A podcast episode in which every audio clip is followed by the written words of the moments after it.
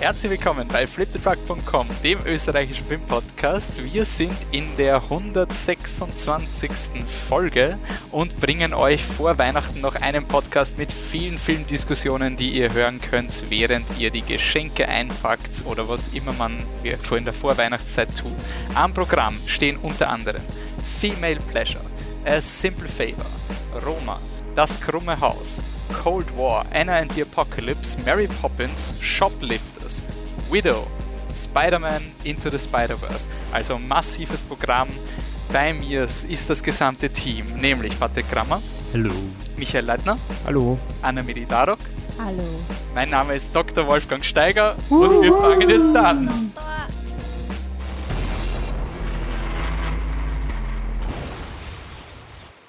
So, haben wir das auch von der Bucketlist abgekickt, einen Podcast als Doktor zu moderieren. Jetzt vergessen wir das wieder.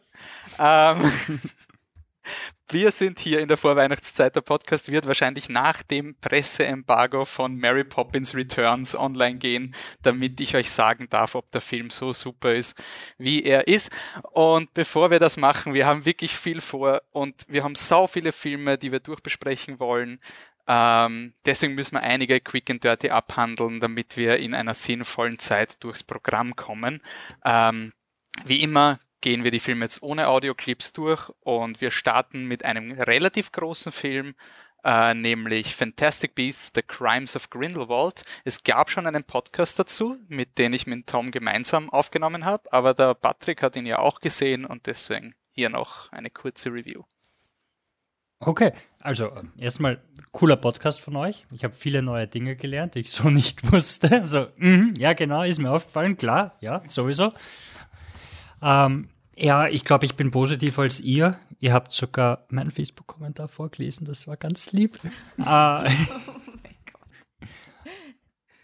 äh, ja, wie gesagt, also ich finde ihn besser als den ersten Teil, weil ich den ersten Teil von Fantastic Beasts wirklich schlecht finde und der ist ganz okay mit äh, einem starken dritten Akt, der in erster Linie funktioniert, weil er was macht, was Filme sonst nicht machen. Ähm, und zwar er zeigt quasi, wie Faschismus und Nationalismus entsteht und bei den Massen ankommt. Und die meisten Filme setzen ja erst an, nachdem er sich schon durchgesetzt hat. Und er zeigt quasi, wie er entstehen kann. Und das habe ich ganz cool gefunden. Und deshalb war es bei mir ein empfehlenswert.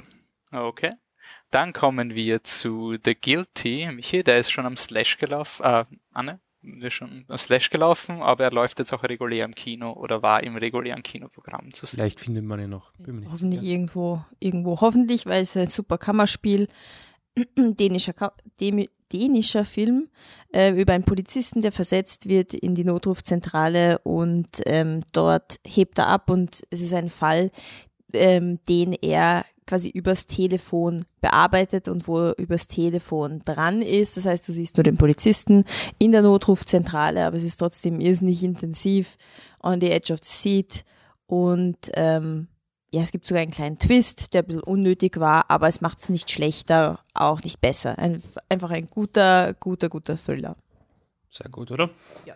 Ja, bei mir auch ein sehr gut. Ähm, ich finde den Twist gleich noch ein bisschen unnötiger als du, hat mich ein bisschen gestört. Ähm, aber was ich cool finde, ist, dass der Film auch äh, wirklich eine schöne Charakterentwicklung zeigt. Ähm, und das traut man dem Film am Anfang gar nicht zu aufgrund des Settings. Wirklich sehr cool und sehr zu empfehlen. Ein anderer Film, der auf der Biennale gelaufen ist und jetzt auch im regulären Kinoprogramm war, ist Alles ist gut. Ja, ich denke, der wird auch noch, wird auch noch laufen. Ist ein äh, deutscher Film, ein, äh, geht um eine, eine junge Frau, die vergewaltigt wird und die dann ja versucht damit umzugehen, wobei man ist mir wichtig, das zu erwähnen, weil es für den Regisseur ja noch ganz wichtig ist. Diese Vergewaltigung kam erst relativ spät ins Drehbuch und tatsächlich ähm, stört sie es ein bisschen, dass der Film jetzt so als so über die MeToo-Schiene diskutiert wird. Ähm, ich finde es ein bisschen ein zweischneidiges Schwert. Einerseits verstehe ich warum, andererseits denke ich mal, ich finde den Film ganz gut, aber es ist trotzdem also ein, ein Abschlussfilm, der jetzt nicht so überragend stark ist. Ich weiß nicht, ob der Film ohne der MeToo-Debatte im Kino gelandet wäre. Also ich glaube, muss das irgendwie so, irgendwie, glaube ich, muss man da beide Seiten sehen. Aber das ist ja ihr Kaffee. Ähm, Tatsache ist, dass in dem Film wirklich nur am Rand um die Vergewaltigung geht, sondern eher um eine Frau, die halt äh, ja von der Gesellschaft äh, irgendwie Grenzen vorgezeigt bekommt auf verschiedene Arten und Weisen und sie möchte einfach ohne diese Grenzen leben und möchte selbstbestimmt sein. Ich finde, manchmal macht der Film das ein bisschen gar offensichtlich, aber an anderen Stellen macht das auch ganz gut. Ähm, und die Vergewaltigungsszene finde ich richtig gut gemacht, ähm, weil, weil sie einfach so mh, so unaufgeregt ist. Also es ist wirklich dieses, diese blöde Diskussion, die jetzt mit MeToo immer so dazukommt, dieses Jahr, aber die harmlosen Sachen, die werden ja da auch schon mit reingeschmissen und so.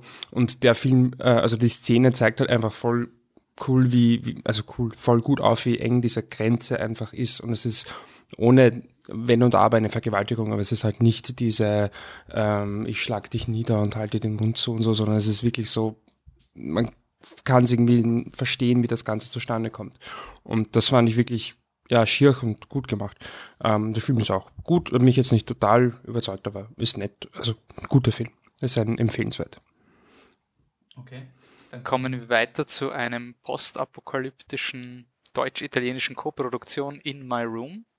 Ein Armin ist der letzte Mann, Mensch auf der Welt. Und ähm, dann kommt die Kirsi, und sie ist die letzte Frau auf der Welt und die beiden kommen irgendwie mehr oder weniger zusammen. Ähm, und der würdest du denken, boah, oder das Glück gehabt, ne, weil da ist ein zweiter Mensch und, und sogar Mann und Frau, voll super, für zwei Heterosexuelle, alles, alles super. Aber im Endeffekt ist es eigentlich eine Abhandlung wie zart es ist, wenn du der letzte Mensch auf der Welt bist und trotzdem der andere letzte Mensch auf der Welt. Und mit dem willst du eigentlich auch nicht zusammen sein, wie arg das eigentlich ist. Also wenn man so drüber nachdenkt, ist es sehr metaphergeladen, der Film. Und gleichzeitig ist, will er aber trotzdem sehr eben dieses Postapokalyptische halt zeigen. Und das hat mir eben nicht dran gefallen, dass ähm, du halt das Gefühl hast, dieser Armin ist einfach, der, der Armin lebt in fucking Berlin, glaube ich, und kann nachher, baut er sich ein Wasserkraftwerk bei einem kleinen, äh, äh, nicht Teich, sondern bei so einem kleinen Flüsschen. Und ähm, das ist für mich halt überhaupt nicht glaubhaft. Aber der, der Film verwendet eben Zeit darauf, dir diese, wie er sich sein eigenes Haus aufbaut hat und was weiß ich, was er da alles macht. Das, er verwendet Zeit darauf, dir das zu zeigen und wie er sich da bemüht. Und das dass das total unglaubwürdig ist, das hat mich halt gestört, weil entweder du machst es glaubwürdig ähm, und dann machst du es gescheit oder machst es unglaubwürdig, weil es eh nur eine Metapher ist und du es nur benutzt. In dem seiner Zeit. Und außerdem, es ist, es ist Wie baue ich mir ein Wasserkraftwerk Nein, quasi? Es ist einfach jetzt. Es ist Gerade so einen jetzt. verdammten Hipster in Ja, Berlin wirklich. stellt, denkt man, dass er Ein, seinem ein, ich glaube, er ist Vogel ein ein Kameramann oder Wasserkraftwerk kauft. sowas. Weißt du, es ist, ist es nicht einmal, dass du sagst, er ist irgendwie ein Bauarbeiter oder so. Das sagt irgendwie körperlich Kraft. Na gut, die Kameramänner haben auch körperliche Kraft, aber er, er ist ein Kameramann, sorry, aber. Und das ist das, das, ist das Problem vom Film. Also da, mich haut sowas raus, aber an sich, wenn du über wirklich über die Thematik nachdenkst, ist es ein, ein guter Film, aber ich schwanke zwischen empfehlenswert und sehr gut. Okay, du das klang eigentlich sehr kritisch für. Klang sehr lauwarm. Nein, nein, nein, nein, es ist auf keinen Fall lauwarm. Vielleicht ich tendiere wahrscheinlich mehr zu empfehlenswert, aber als ich nach dem Film eben, immer wenn ich drüber rede und einfach dieser Gedanke eben, ähm, die zwei letzten Menschen auf der Welt und wie zart das ist, das finde ich schon echt cool auch und auch gut gemacht. Deswegen schwanke ich hin und her. Okay. Im nächsten Video mit ähm, The Real Therapist, also Michael Holly, können wir ihn ja fragen, ob Kameramänner Wasserkraftwerke bauen Ja, können. können so eine kleine Umfrage starten. Okay. ähm, eine um Umfrage, die wir auch bekommen haben und was der Grund ist, warum ein Film, der eigentlich im Oktober angelaufen ist, jetzt Ende Dezember von uns diskutiert wird, ist, weil wir uroft gefragt wurden, was ist denn mit Bohemian Rhapsody? Können wir den schauen? Ist der gut? Ich habe so viel Gutes gehört. Also, Michi? Ich habe auch, es ist wirklich faszinierend, der Film hat auf Rotten Tomatoes, keine Ahnung, hat er 50 Prozent Rotten, überhaupt? Also gerade Rotten. So. Okay. Aber die, also ich meine, es ist jetzt kein Ultra-Zerriss, aber er, wird, er kommt eigentlich nicht gut an und wirklich jede einzelne Person, mit der ich drüber rede, sei es kurz, sei es lang, mag diesen Film. Nicht jeder ist euphorisch, aber wirklich ich höre immer nur gute Sachen über diesen Film. Ja, da war so die, die Musik und sowieso und ich habe geweint und bla bla bla. bla. Dreimal geweint, gescheit. Sowas höre ich von Leuten. Ja, mein Papa hat auch durchgeweint, den ganzen Film. Ähm, äh, und ich, ich gönn's jedem und das freut mich für euch. Ich, es tut mir ehrlich leid, aber ich verstehe es überhaupt nicht. Also ich fand ihn okay. Er ist nicht furchtbar, überhaupt nicht. Er ist auch solide gemacht, aber warum zur Hölle geht's denn in dem Film eigentlich? Dass Freddie Mercury geil ist, ja, also, und offensichtlich, ich habe das aber auch so in den Raum gestellt auf, auf Twitter und dann kam zurück, ja, darum geht's und das ist auch gut so. Okay, dann ist es vielleicht einfach nicht mein Film, weil ich fand ihn total leer. Also es war so, also der Rami Malek spielt das eh gut und alles, aber dann tanzt er da halt auf der Bühne herum und macht Playback und ich denke mir, ja, warum schaue ich jetzt nicht halt Freddie Mercury? Also die, die letzten 15 Minuten ist eine offensichtlich minutiöse Nachstellung eines Live-Konzertes von, von, von Queen und ich habe es einfach nicht verstanden. Also ich, ich verstehe ich verstehe es einfach nicht. Warum schaue ich mir das an? Warum schaue ich mir Rami Malek an, der genau dasselbe macht wie Freddie Mercury vor 30 Jahren? Warum? Sorry. Hast du äh, Don't get Compton geschaut? Nein. Okay, weil das war für mich so ein Film, da habe ich nichts gewusst und habe gesagt, okay, ich kenne diese Leute nicht und ich setze mich jetzt mal ins Kino und lasse mich berieseln, damit ich so tun kann, als würde ich wissen, wer diese Sänger sind. Könnte das der Benefit von Bohemian Rhapsody? Ja, also was... Ich glaube, es ist eher andersrum, oder? Ich glaube, es ist eher so, dass du, wenn du Bohemian Rhapsody schaust, dir diese Heldenbildung, die Queen schon mhm. hat, einfach bestätigst. Und aber das hat mich persönlich zum Beispiel auch total gestört. Und da musste ich sogar denken an Straight Outta Compton, weil da war ja nachher die Diskussion, dass quasi, ähm, ich habe jetzt nicht genau im Kopf die Geschichte, aber das ist ja, glaube ich, mit Dr. Dre und. und die ähm, Typen waren Produzenten Ding, und haben genau. alles rausgeschrieben, was negativ war. Und in dem Film ist es halt auch so, ich kenne die Geschichte von Queen nicht so genau. Ich will gar nicht sagen, dass das alles nicht stimmt, aber es ist wirklich so, ja, du erfährst etwas bei Freddie Mercury, das ist im Endeffekt eh total harmlos. Und ähm, die anderen Leute der Band sind recht heilig. Also die machen halt nichts falsch. Nichts. Es ist halt, ja, wie, mein Gott, die, die, der ärgste Konflikt, den sie heraufbeschwören, ist, dass sie halt, als der Freddie Mercury dann herangekrochen kommt und sich entschuldigt, ihn nochmal fünf Minuten draußen warten lassen, bevor sie sagen, ja, natürlich, Freddy, weil wir lieben dich. Also es ist halt so, ja, kann man machen, aber ich habe mir auch muss ein bisschen schmunzeln, weil halt ich von Anne auch, auch weiß, die ja großer Queen-Fan ist, dass die beiden, wie heißen sie, Brian und äh, der, ah, scheiße. Ja, der Brian ja. und der andere, ja. dass die halt so ein bisschen sich immer so als die Superhelden darstellen und ja, naja. Für mich nur ein Lauwarm. Also ich verstehe es nicht ganz, warum jeder den Film so toll findet, aber ich freue mich für euch. Okay. Dann kommen wir zu einem Film, den zumindest wir toll finden. Wir haben ihn schon diskutiert im Biennale Podcast. Er ist seit 30. November im Kino, nämlich Leave No Trace von Deborah Granick. Patrick, wieso soll ich mir diesen Film anschauen?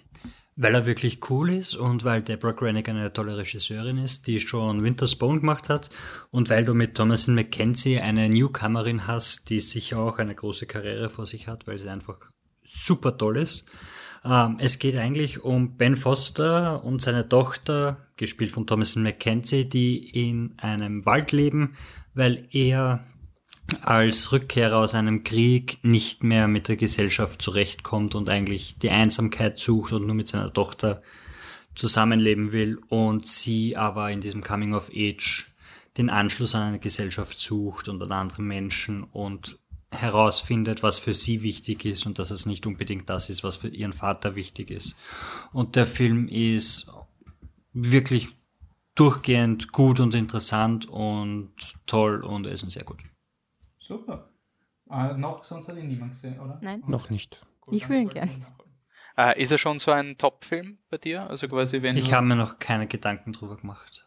Aber könnte er kandidieren? Er kann durchaus rein. Also er ist in den Primaries mal geht so ja. durch und macht gerade Werbung.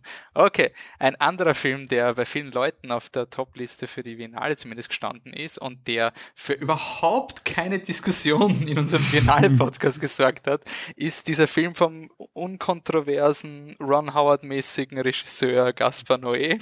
Nämlich, also er ist schon der Anti-Ron Howard, oder? Ron ja, Howard ist der Gott netteste Mensch, der niemand aneckt und Gaspar Noé ist. Aber halt nicht so, also weil er immer untalentiert ist, aber er ist halt so, ja. ja ich würde schon sagen, dass Ron Howard talentiert ja, ist, aber er hat. Solide halt, ne? So. Er, er wird ja. nie einen Film machen, der, der die Zeit überdauert. ähm, ja, im Endeffekt, äh, Climax, ich habe das eh gehört im, im Biennale-Podcast. Ähm, ich habe ihn jetzt auch gesehen in der Pressevorführung. Äh, der Film ist vorbei und dann sagt einer der anderen Kritiker ganz laut prätentiöser Scheiß. ich, und das ähm, ist irgendwie ganz witzig, weil zu dem Zeitpunkt war ich schon eher Richtung Hype Train, aber es ist bei mir auch so, ich habe wirklich, da schlagen zwei Herzen in meiner Brust. Ähm, an, an, an Stellen kann ich diesen Film überhaupt nicht ausstehen, einfach weil ich ähm, den so unsympathisch finde. Ich weiß, es ist teilweise auch beabsichtigt, schon klar, aber es ist einer dieser Filme, wo der Regisseur urunsympathisch ist nachher. Ich kenne Gaspar Noé nicht, ein sicher netter Kerl und so, gut, sicher weiß ich nicht, aber wahrscheinlich ein netter Kerl. Ähm, aber also, also sympathisch ist mir das jetzt nicht wirklich gewesen, aber ich muss schon sagen, mir kam er im Biennale-Podcast ein bisschen zu schlecht weg, weil die gerade die letzten 30 Minuten oder was es waren, waren für mich schon mitunter das beeindruckendste, was ich heuer im Kino gesehen habe. Also ich fand ihn wirklich von der Kamera und von der Inszenierung her wahnsinnig geil. Also ich, ich finde, er geht schon so ein bisschen in die Richtung, ähm, wie es halt Hereditary ist. Nur für mich der Unterschied ist, ich finde Climax ist halt noch ein bisschen kunstvoller vielleicht, aber bei Hereditary war ich halt emotional voll drin. Also es war für mich furchtbar anzuschauen. Und was, was, was meinst du mit wie Hereditary? Vom Feeling Albtraum, oder vom... Albtraummäßig. Okay, okay. Also ich finde die letzten 30 Minuten von Climax sind ein Albtraum. Also und das sollen sie ja, glaube ich, auch sein. Natürlich, ja, Ja, ja, ja. er sagt ja auf der Biennale, hat er ja gesagt, so, das sollte man Kindern in der Schule zeigen, damit sie keine Drogen nehmen. Das war seine das kommt, Herangehensweise. find ich, ja, das ist auch, ich finde, das kommt auch so rüber. Ähm, nur ich persönlich muss sagen, emotional war ich überhaupt nicht drinnen. Also es war mir wirklich wurscht. Nur das war in dem Fall eh angenehm, weil sonst wäre es jetzt so schlimm gewesen. Aber ich finde ihn wahnsinnig geil inszeniert. Also die letzten 30 Minuten so, also ich fand es extrem beeindruckend. Auch davor schon. Ich finde halt bei manchen Szenen, Tanzszenen, irgendwann einmal verliert es ein bisschen den Point, also weil sie so lang dauern.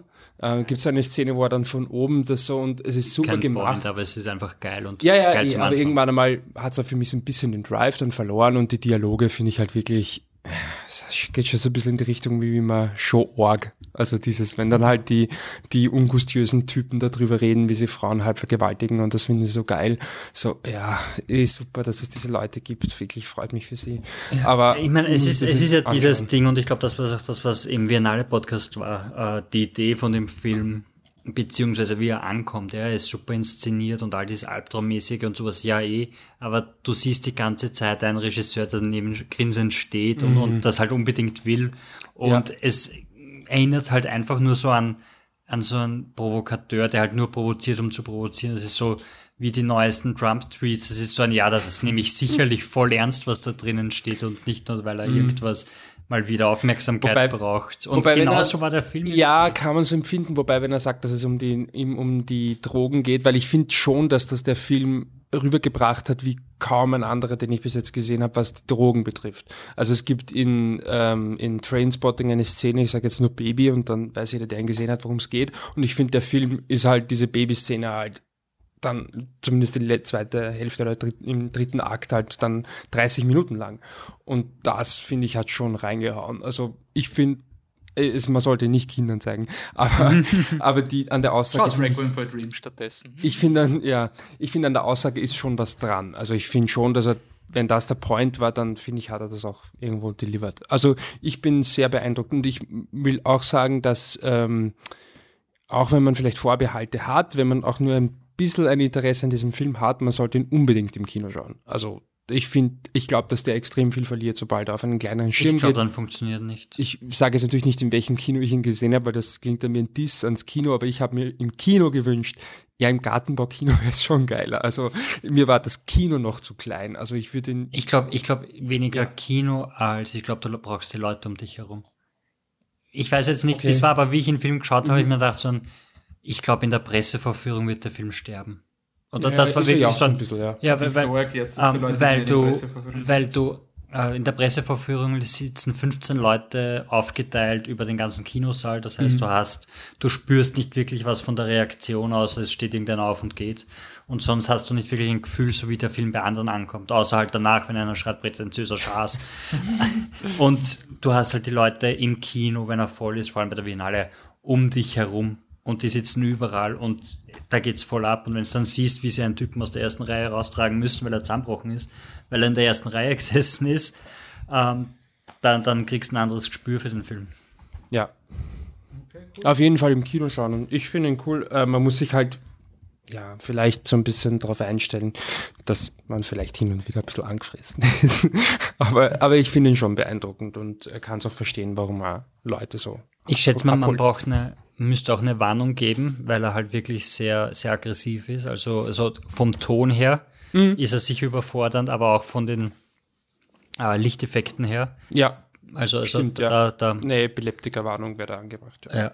Und auch, ähm, wie gesagt, emotional. Also, auch wenn ich jetzt nicht so drin war, aber wie gesagt, wenn er an die Babyszene in Trainspotting denkt, ich weiß, dass Annes Mama Trainspotting hasst, weil Legendäre. dann musste sie, musste Einzige sie aus Film, dem, wo sie rausgegangen ist. weil sie die Szene nicht aushält. Ähm, wenn ihr so eine Szene im Kopf habt und das wollt ihr ja nicht sehen, dann schaut es natürlich nicht. Klar. Okay, ready? Sehr gut. Okay, passt. Dann sind wir fertig mit Quick and Dirty. Ähm, regelmäßige Podcast-Hörer werden vielleicht merken, dass wir einige Segmente übersprungen haben. Wir hätten normalerweise unser, wie, das, wie die Zeit vergeht und so weiter und so fort. Liegt einfach daran, dass wir echt noch verdammt viele Filme haben. Und es muss aber eine, einen Shoutout an Podcasts geben. Nicht am Podcatcher, weil ich gehe davon aus, dass ihr das eh kennt. Aber bitte nur eine Aufforderung an alle, unser Podcast steht und fällt mit dem Publikum und mit euch. Und wenn unser Facebook-Algorithmus uns runterdrückt, weil wir quasi nicht mehr interessant genug sind und wir Umfragen posten, um Interaktivität zu haben, dann liegt es quasi wirklich an euch, weil manchmal in eurer Timeline oder auf Twitter oder sonst irgendwas das nicht aufscheint. Und ich weiß, wir haben äh, coole Hörerschaft und wir interagieren sehr oft und es gibt echt immer super Gespräche, aber bitte nur eine Aufforderung an euch, äh, schaut vielleicht hin und wieder auch immer auf unsere Seiten, weil, wie gesagt, der Podcast steht und fällt mit euch und wir wollen in nächster Zeit auch ein bisschen mehr so interaktive Sachen vielleicht auch machen, äh, irgendwelche Streaming-Sachen im Sinne von, wenn wir Audiokommentare holen, wo wir auf eure Meinungen eingehen. Es hat mir zum Beispiel persönlich sehr wehtan beim Harry Potter Podcast, wo quasi der Post mit, hey, was meint ihr? Und dann sup, nix, keine Reaktion, aber nicht, weil euch Harry Potter nicht interessiert, weil die Leute, die es gesehen haben, haben eh Romane geschrieben, sondern einfach, weil es nicht angezeigt wird. Also wenn ihr das hört, wissen, äh, Podcast leben nur durch Mundpropaganda und durch euch. Danke fürs Zuhören. Und jetzt gehen wir weiter zu einer Doku über Frauenrechte, wenn ich das richtig im Kopf habe, Richtig. nämlich Female Pleasure. Ich glaube, von einer. Deswegen war das so ein ernstes Thema, es habe ich Ah, mir nicht traut, eine Überleitung von Climax zu Female Das Pleasure ist zu sehr, machen. Aber sehr vernünftig. wohl. also Sehr vernünftig. behaltet sie im Hinterkopf. Ähm, ein, ich glaube, Du meinst, die Leute sollten es einfach vortäuschen. Was? Gott, Das verstehe ich nicht. Genau. Es ist egal. Also, wir haben jetzt Female, Female Pleasure, ähm, ein, ein Dokumentarfilm von Barbara Miller. Ich glaube, sie ist aus der Schweiz, weiß ich aber nicht. Sie ist genau, aus der Schweiz. Dankeschön. Weiß ich zufällig. Ähm, es sind fünf Frauen, fünf Religionen und fünf Geschichten, die sich irrsinnig ähnlich sind, obwohl sie keinesfalls gleich sind. Ähm, es geht quasi, also es klingt jetzt vielleicht danach, dass es irgendwie religiös angehaucht ist. Es geht einfach darum, dass ähm, alle Frauen überall auf der Welt, egal zu welcher Kultur sie gehören, mit ähnlichen Dingen kämpfen, in verschiedenen Ausführungen. Eigentlich wie scheiß unser Patriarchat ist. Das ist so die Bottomline des Films, aber gleichzeitig ähm, werden Männer dabei nicht verteufelt, sondern ähm, was ich sehr gut finde, im ganzen Film ist klar, alle müssen gemeinsam mithelfen, damit die Welt sich verändert und besser wird. Und wenn man Männer aufklärt über Probleme, über die sie vielleicht gar nicht wissen oder es noch nie ausgesprochen gehört haben oder und sie ermutigt, Gefühle zu zeigen, dann können alle super gut zusammenarbeiten. Also es ist ein sehr positiver Film in dem Sinne, weil die Message wirklich schön ist und man sieht es auch an Beispielen im Film. Die fünf Frauen sind Deborah Feldman, sie ist Jüdin und ähm, ist in New York groß geworden ähm, und war dort in einer, ich weiß nicht mehr, wie diese Abspaltung ähm, heißt, eine, eine Gruppe, eine besonders orthodoxe Gruppe, die in New York leben dort in der Stadt, aber das ist wie im Mittelalter quasi und sie ist aus diesem System ausgebrochen mit ihrem Sohn und hat angefangen über, also sie wurde mit 17, glaube ich, verheiratet und so und mitten in New York, das müsst ihr euch mal Die vorstellen. Zeugen also, Jehovas? Nein, nein, jüdisch. Achso, so. Ähm, und sie konnte ihren Sohn, also sie hat über angefangen, Bücher zu schreiben und ist in ganz viele Talkshows gegangen und hat über diese Abspaltung, ähm, eben über diese Gruppierung gesprochen, weil sie wusste, dass sie sonst ihren Sohn nicht behalten kann, weil sie eben so viel Druck in der Öffentlichkeit gemacht hat, dass sie dann gesagt haben, okay, wir nehmen das Sorgerecht nicht weg, weil sonst wird sie noch mehr Scheiß über uns äh, reden. Also das war ihr Ding und deswegen ist sie auch so bekannt geworden. Ähm, dann haben wir Doris Wagner. Sie ist eine ähm, katholische, sie war eine katholische Nonne und wurde in einem Konvent in Rom missbraucht jahrelang von einem Priester. Ähm, dann haben wir Vitika Yadav. Sie ist ähm, Inderin und hinduistisch und sie hat eine Plattform im Internet gegründet, wo es um Liebe quasi und Sexualität geht, weil sie sagt, in Indien oder in der indischen Kultur gibt es keine Liebe. Die Leute glauben nicht an Liebe, sie wollen nicht an Liebe glauben. Es gibt nur Verheiratung und Zwang, Ehe und Liebe brauchst gar nicht. Und deswegen checken die Leute gar nicht, was Sexualität Schönes sein kann. Und sie versucht halt alle an Bord zu holen und schreibt eben auf diesem Blog, auf dieser Webseite eben Ratgeber auch über Sex ganz offen und macht ähm, Veranstaltungen. Dann haben wir noch die Leila Hussein. Ähm, sie ist Muslima und lebt in London und sie kämpft gegen die Genitalverstümmelung. Und sie wurde verstümmelt in London also weil dort, ich habe auch wieder vergessen, aus welchem Land sie kommt, einen afrikanischen, afrikanischen Ursprungs und ähm, klärt dort eben auch, also kämpft jahrelang eben gegen die Genitalverstümmelung, die immer noch auch in England durchgeführt wird in den kleinen Kulturgruppierungen, auch in London selber und ähm, klärt da auch Jungs auf und die dann extrem schockiert sind und gar nicht checken, dass das so arg ist. Und dann haben wir noch ein bisschen was Happy ist die Rokude Nashiko, ist eine Japanerin, die Mangas über ihre Mushi zeichnet und die so sehr von ihrer eigenen Mushi fasziniert ist, dass sie sogar ein Boot baut hat. Mit einem 3D-Drucker hat sie ein riesiges Mushi-Boot aus, ausgedruckt und wurde dafür verhaftet. Und ihr drohte irrsinnig lange Haft und ähm, wurde irrsinnig von japanischen Staat äh, angefeindet. Aber eine Gruppe von ähm, Rechtsanwälten, die sich freiwillig für sie eingesetzt hat, hat sie da rausgekämpft und sie macht eben weiter mit ihrer Muschi-Kunst. Jetzt hat sie 3D ähm, Bilder, ähm, ihre Muschi raufgeladen ins Internet. Jeder kann sich das ausdrucken. Und ja, genau, also das ist so ein bisschen ein Highpoint, weil die kämpft halt so. Ist das, die, ist das die Figur, die ja, bei dir am Schreibtisch steht? Die kleine Manko Hi. steht auf meinem Schreibtisch. Okay. Also nicht die Ausdruckte, sie hat auch keine so kleine Figuren. Und auf jeden Fall, diese frühen Frauen erzählen halt von ihrem Kampf gegen das Patriarchat und ähm, ja, ein großartiger Film, ein großartiger Doku-Film. Da ähm, wirklich alle haben Zeit, ihre Geschichte zu erzählen, alle haben einen Punkt. Also es ist überhaupt nicht, dass du sagst, okay, alle erzählen halt ihre Geschichte, aber was ist der Punkt? Dein alle Stränge laufen zusammen in der Mitte und es es passt, also du verstehst wirklich, worum es geht. Es hat einen super schlechten Trailer, weswegen ich irgendwie das Gefühl habe, es werden nicht viele Leute schauen. Mhm. Und das hat mich ein bisschen traurig gemacht, weil der Film wirklich ein Film ist, den solltest du in einer Schule, wirklich, das ist nicht hochtrabend gesagt, das ist ein Film, den musst du in der Schule zeigen. Vor oder nach Climax. genau.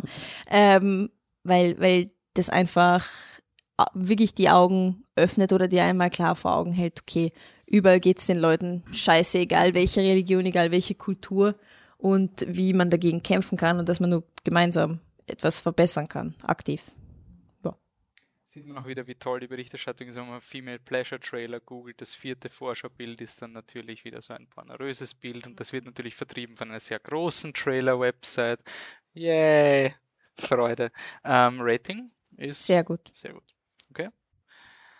Okay, gut. Also nach diesem sehr ernsten, aber guten Film kommen wir zu einem Überraschungsfilm, also einer Überraschungskomödie fast schon.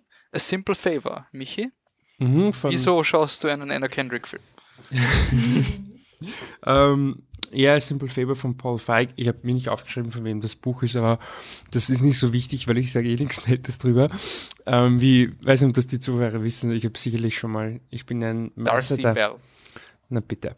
Ähm, bin ja ein Meister der Anekdoten. Ich habe schon seit, seit vielen Jahren oder seit einigen Jahren Tinnitus und kann, oder ich kann wahrscheinlich so oder so einschlafen, aber mein Einschlaf Rhythmus oder ich schlafe immer zu Hörspielen ein.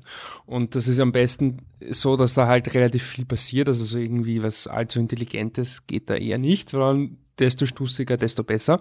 Und da ist mir ein Hörbuch über den Weg gelaufen, das äh, nur ein kleiner Gefallen heißt, oder halt ein Simple Favor. Und ich fand das eigentlich grottenschlecht. Also wirklich grottenschlecht, aber halt irgendwie unterhaltsam, weil es so blöd war. Ist halt anders. Also halt, ja, gut ist anders, genau. Ähm, und in dem, das ist jetzt die Verfilmung dieses, dieses Hörbuchs und ähm, wir haben mal gesehen, dass es den Film gibt und wussten, und gut soll er auch noch sein, das hat mich schon sehr irritiert, aber Das war mir wurscht. hier, hier war das wurscht, ähm, war also ein klassischer Fall für Wienerberg. Ähm, in, in dem Film, also in dem im Buch, Also Wienerberg ist euer Haus. ist unser Hauskino. da gibt es Kuschelsessel. Alles auf, alles auf Deutsch synchronisiert, da gibt es keine Originalversion.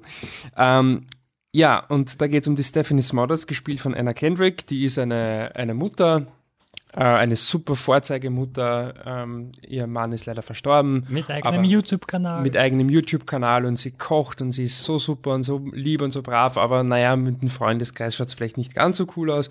Und quasi das Gegenteil ist die Emily Nelson, gespielt von der Blake Lively, Lively, Lively. Lively. Das ist die aus Green Lantern. Und The Shallows. Der Shellos. Und Gossip Gossip Girl. Und Gossip Girl. Die mit Leonardo DiCaprio, was hat so, boah, na wer ist jetzt Ryan Reynolds. Girl? Nicht, Aber sonst stimmt alles. war die nicht mit Ryan DiCaprio? Reynolds. Sie ist mit ihm Sie- verheiratet ist mit und hat Ryan mehrere Reynolds Kinder. verheiratet. Also wer ist der jetzt das Fuck. Gossip Girl? Bitte. Gut, gut, Sehr gut. ruhig. 2005. Wolf. Wenn es stimmt, Ja. dass sie eine Affäre mit Leonardo DiCaprio hat und Dann er hat das gewusst, haben. dann ist er wirklich das Gossip Girl. Na gut, ähm, und äh, ja, die beiden signiert Freunde, immer mit Exo, Exo. Die beiden freuen sich irgendwie an und das ist äh, äh, eine unwahrscheinliche Freundschaft. Die Anna Kendrick eher so ein bisschen das Mauerblümchen und Blake Lively halt mit den geilsten Outfits, die du dir vorstellen kannst und sowieso Karrierefrau und was weiß ich. Und dann bittet die Blake Lively sie halt mal, also die Emily bittet die Stephanie, ob sie nicht auf ihren Sohn aufpassen kann. Das macht sie natürlich gerne. Nur das Blöde ist, die Emily taucht irgendwie nicht mehr auf, es taucht dann nur ihre Leiche auf. Und dann ist halt große ähm, Trauer und wo ist die, was ist nur passiert mit der Emily, bla bla bla. Und irgendwann ist das nicht mehr so schlimm, weil die Stephanie dann anfängt halt mit ihrem, mit dem Mann von der Emily zu schlafen und dann, Haben wir dann gibt? da haben wir einen Clip. Yes. She is an enigma, my wife. That's what drew me to her. You can also make her impossible. She can be so fiercely private. She sure doesn't like having her picture taken, I'll tell you that. I remember this one time she shut down my Facebook because I posted up a family picture. Oh, social media is so tricky. You can get close to her, you can never quite reach her. She's like a beautiful ghost, never entirely there. That's so poetic, you know. That's why you're such a good writer. I'm not a writer anymore, Stephanie. I gave all that up just to chase this woman for the rest of my life.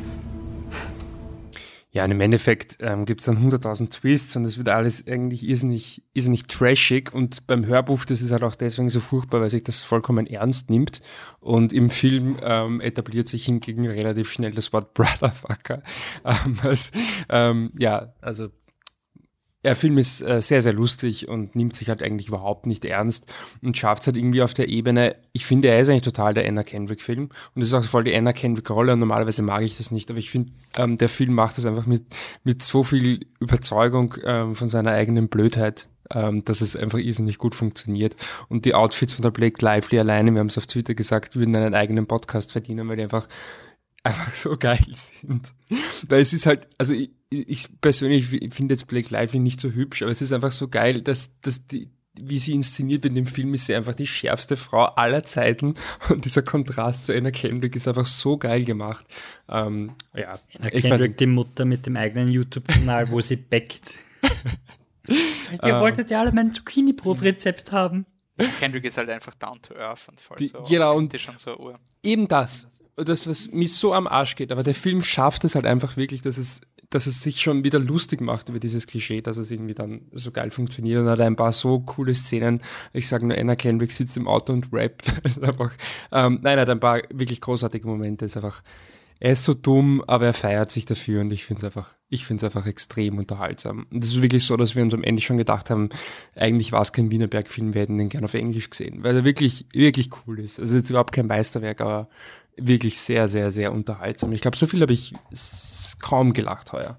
Ist Kino. auch von Paul Feig. Ja. Also, Paul Feig hat einen interessanten Track Record, oder? Also er hat hin und wieder seine schlechten Komödien und dann schießt er wieder Spy raus und dann macht er. aber ich glaube, ich glaube, ich glaube, selbst seine schlechten Sachen scheitern einfach daran, weil er halt zu viel Vertrauen ins Skript oder sonst irgendwas hat. Also du hast nie das Gefühl, dass er einfach mal einen Film rausrotzt. Also er war voll überzeugt von Ghostbusters. Ja, er war voll überzeugt von, okay, gut, Ferdinand. Achso, Ja, das Producer. aber so. Producer, das zählt nicht. Regie oder so Bridesmaids, The Heat, Spy, Ghostbusters, A Simple Favor. Und Last Christmas anscheinend, was 2019 rauskommt. Okay, also der wird dann furchtbar. Na gut. äh, ja, und der- ja, der Film ist gut. Die Kostüme sind so geil. Die Kostüme sind einfach so super, wenn sie auftaucht mit, mit ihrem Femme Fatale Hut und dann hat sie einen Gehstock und dann zieht sie ihr Sakko aus und hat drunter einfach nur so, so Ärmelstücke, dass es ausschaut, als hätte sie ein Hemd an, aber äh, einfach super. Und die Story hat so, so ein Gillian äh, Flynn, heißt die, oder? Genau. Äh, Vibe irgendwie. Ähm, Twist. ich will nicht. Ja, ja, Twist, aber auch so von, von der Art her, wie die Story geschrieben ist und konstruiert ist. Irgendwie eine, ein Mysterium in der Vergangenheit und das muss man aufdecken. Aber schon ein bisschen auf blöd. äh, genau. ist schon ein bisschen Ja, auf auf Paul too Feig. much. Ja, Paul Feig macht halt eine Komödie draus irgendwie, aber wird ja auch geteasert von From the Dark Side of Paul Feigs Mind oder so irgendwie war im Trailer und dann. Aber ganz ehrlich, so wie der Film, end- also ohne zu spoilen, Anna Kendrick erzählt dann quasi die Geschichte dieses Kriminalfalls, den sie da recherchiert, in ihrer YouTube-Show, während sie backt. Und das, das ist ein Konzept, das wird so gut funktionieren in der echten Welt, wenn du, während du halt zeigst, wie du das Zucchini-Brot machst, irgendein erzählst, was du die letzte Woche an- sind- in diesem Fall recherchiert hast. Das sind einfach die besten Videos, oder die gehen auch irrsinnig gut, Storytime-Videos auf YouTube, wo die dann essen zwischendurch oder sich schminken oder sonst was. Das sind ja die Bestseller zurzeit. Also Storytime ist. Sowas gibt's? da. Ja, ja, Okay. Story, sicher, sicher. okay, es gibt mehr als Tiervideos auf YouTube. Okay. Ja, Aber es, man, es gibt viele Robben-Videos auf YouTube, das auf jeden Fall. er ist Äh, jedenfalls Ready. geil. Und wenn es was zum Einschlafen braucht, dann funktioniert das Hörspiel auch ganz gut. Aber Ja. der Film ist wesentlich, wesentlich besser. Äh, sehr gut. Aber da funktioniert unser Podcast auch gut, habe ich gehört. Nein, es gibt eine Person. Martin, wenn du das gerade hörst, wehe, du schlafst ein. Es kommen noch so viele coole Filme. Schrei Wahrscheinlich mal, schrei mal ins Mikrofon. So, jetzt ist er wieder wach. Jetzt sind alle wach. Ah, der Kompressor regelt das hoffentlich runter. Ähm, also, Rating Michi sehr gut. Sehr gut. Ja. Sehr gut. Sehr gut. Ah, sehr. Gut. Kevin hinaus in Patrick den 2 auch, ja. Okay, gut, dann kommen wir zu einem Film, der vielleicht auch ein sehr gut hat. Nämlich Roma von Alfonso Cuarón. Ähm, ich werde keinen Clip spielen, weil der Film besticht durch langsame, ruhige Szenen. Und ähm, ja, wir haben ihn schon angeteasert in unserem ähm, Podcast zur Biennale. Da war er einer der großen Erfolge. Ähm, Alfonso Cuarón macht jetzt einen intimeren Film als seine letzten Filme. Äh, also seine letzten Filme heißt, er hat eh noch vier Filme insgesamt gemacht, exklusive Roma. Nämlich den einen, den ich nicht kenne, Itu Mamba. Ito Mama Tambien. Genau, dann Children of of Man, Harry Potter 3 und Gravity. Und jetzt macht er einen sehr, sehr autobiografischen Film. Äh, deswegen wird eben Roma tituliert als sein persönlichster Film, spielt in den 70er Jahren ähm, in Mexico City, also Mexiko-Stadt, nicht Mexico City. Bitte helft mir mit Geografie. Es gibt in Amerika auch so ein Ding, was Mexico City heißt, oder? Deswegen bin ich Das heißt New Mexico. na, na, das ist ja wurscht. Auf jeden Fall das in Mexiko. Kenne mich nicht aus mit Geografie. Ähm, und erzählt einfach das Leben von unterschiedlichen Personen, fokussiert auf ein Kindermädchen, die ist die Hauptdarstellerin, die Cleo. Ähm, ich werde jetzt den Namen komplett vernichten. Ähm, gespielt von Yalitza Aparicio. Ähm, Sie spielt die Cleo, die bei einer Familie das Zimmermädchen ist. Über sie lernen wir die Welt langsam kennen und der Film expandiert langsam und zeigt uns die unterschiedlichen Facetten im Tagesleben. Und das Lustige ist, ähm, er, also lustig, er basiert auf einem extrem dramatischen historischen Ereignis in Mexiko, was laut Cuarón zu wenig ähm, behandelt wird in der, in der Geschichtsaufarbeitung. Und wenn man schon weiß, worauf das hinausarbeitet, dann, dann ergibt der Film schon während dem Schauen sehr viel Sinn. Ich habe das schon gewusst, aber der Film hat, er lässt sich so viel Zeit am Anfang und hat sowas von überhaupt keine Geschichte, keine, scheinbar keine Geschichte. Und das habe ich so super gefunden. Und ich habe die ganze Zeit gefragt, wie fühlt sich das an, wenn man nicht weiß, worauf man hinaus. Weil er ist quasi ein Viennale-Schinken mit, oh, das ist urwichtig, weil der Quaron Gravity böse und jetzt zeigt er wieder, was echte Menschen tun, weil Gravity böse und er ist so intim und das ist alles positiv, finde ich alles super, was dieser Film macht. Er schwenkt die Kamera auf eine wunderschöne Art und ich schaue zu, wie die Leute von links nach rechts gehen und ich könnte ihm stundenlang zuschauen, nichts ist Fahrt. Hat irgendjemand nicht gewusst, worum es in dem Film, also worauf der Film hinauslaufen wird? Also haben wir alle. Ich glaube, den haben nur wir zwei gesehen, oder? Haben nur wir mich. Ja. Ah, okay. Weil ich, ich finde halt, ich habe es auf so eine Art angenehm gefunden, einfach zu wissen, und da kommt dann noch was. Es ist nicht nur Slice of Life, was ja. urgeil ist, und das alleine hätte ihn schon sicher bei allen seinem Highlight machen, aber ich stehe halt dann doch mehr auf so Dramaturgie und, und mhm. Drehbuchstruktur und war halt dann schon sehr, sehr begeistert, wie das alles zusammenkommt. Ich will es echt nicht verraten. Der ja. Film hat einen absolut limitierten Release bekommen, war in drei Kinos in Österreich zu sehen. Wieso sage ich war? Weil er wahrscheinlich mittlerweile, wenn der Podcast rausgeht, nicht mehr im Kino zu sein wird. Deswegen sorry. Ähm, und das Ganze wegen Netflix. Wegen Netflix, weil sie Das heißt aber auch, jeder, der Netflix hat. Ja, ihr könnt ihn jetzt das heißt aber auch, es gibt den Film nur wegen Netflix. Ne? Hm? Ja, eh, ne? eh. Es gibt ihn auch nur wegen Netflix. Vielleicht. Ja, ich meine, es gibt ihn, weil anscheinend Quaron ein gutes Angebot von Netflix bekommen hätte. Ich schätze mal, es hätte auch einen anderen Quaron gegeben, aber natürlich. Ähm, unterstreicht die Tatsache, dass Netflix-Produktionen, die wirklich von Netflix kommen, bessere Karten haben als ausrangierte Filme, die dann auf Netflix reingerotzt werden. Ich meine, ich habe das Dschungelbuch noch nicht gesehen von Andy Serkis, der geht nach der Podcast-Aufnahme 24 Stunden online. Hier mal meine Vorreview, na schade, ist nicht so gut wie John Favreau's Dschungelbuch. Ähm, wir werden Roman noch mehrfach behandeln. Michi, willst du nur kurz noch was sagen? Aber wir werden ihn wirklich noch fix in der Oscarsaison ähm, zu Tode diskutieren.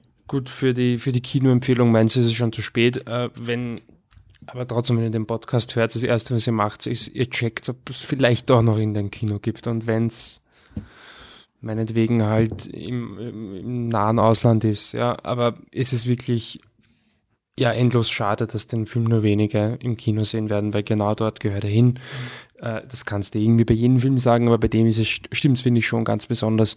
Ähm, ich fand ihn total umwerfend. Also ich fand ihn so wunderschön. Ähm, es gibt halt, es gibt eine Szene, wegen der ich mir, glaube ich, schwer tun werde, ihn, ihn nochmal zu schauen, aber ich werde es mir dann, dann schon antun. Aber das ist auch nur ein Kompliment an den Film, weil es ein Wahnsinn ist, wie gut er das macht. Ähm, ja, es ist nicht schön und ähm, ja, ist auch so, du hast eh gemeint mit dem, mit dem Drehbuch und ich finde es auch so schön, wie er so er ist nie harmlos, aber es, er fängt halt so irgendwie nicht so emotional an. Also, also schon, geht schon um die Emotionen und so, aber es ist halt immer so irgendwie so milde und es ist eigentlich ganz arg, wie, wie subtiler dann so äh, eigentlich ganz klassisch wird irgendwo. Aber ich meine, es ist wirklich positiv, ja. Also wie es dann wirklich so einen ganz einen klassischen Bogen bekommt und ähm, du merkst es irgendwie beim Schauen zunächst gar nicht. Und wie er dann halt wirklich auf so eine ja emotionale ähm, ja, Climax dann hinausläuft, wo es dann wirklich Boah, na, es gibt ja noch eine Szene, das habe ich schon vergessen, die. Und ich finde, der Film ja. weiß auch, wann er aufhören ja. muss. Also er macht mhm. ihm genau das richtige Ende, weil gerade bei diesen Filmen könntest du zu früh oder zu spät enden. Ja. Also du könntest eben gerade beim Höhepunkt der Emotion den Smash-Cut machen und dann ist Uhr alle gehen jetzt mit gesenktem Haupt raus oder du overstay your welcome und dann ist irgendwie so, bitte jetzt zeigen dieses leere Haus und machen Cut to Black, weil alles still ist und nur Dieb. Also es gibt so Land der Wunder zum Beispiel. Wäre so ein Paradekandidat für solche Enden. Ähm, und ich muss schon vorausschicken, wenn ihr den schaut, eiserne Disziplin, Handy aus, Licht aus. Der Film ist ruhig nicht mal so laufen lassen bei aufgedre nicht bei aufgedrehter Beleuchtung oder so. Ich, ich kenne auch manchmal schon auch Filme so leger, also den sollte ich schauen, hau ich mal rein am Abend, aber ich bin doch ein bisschen undiszipliniert.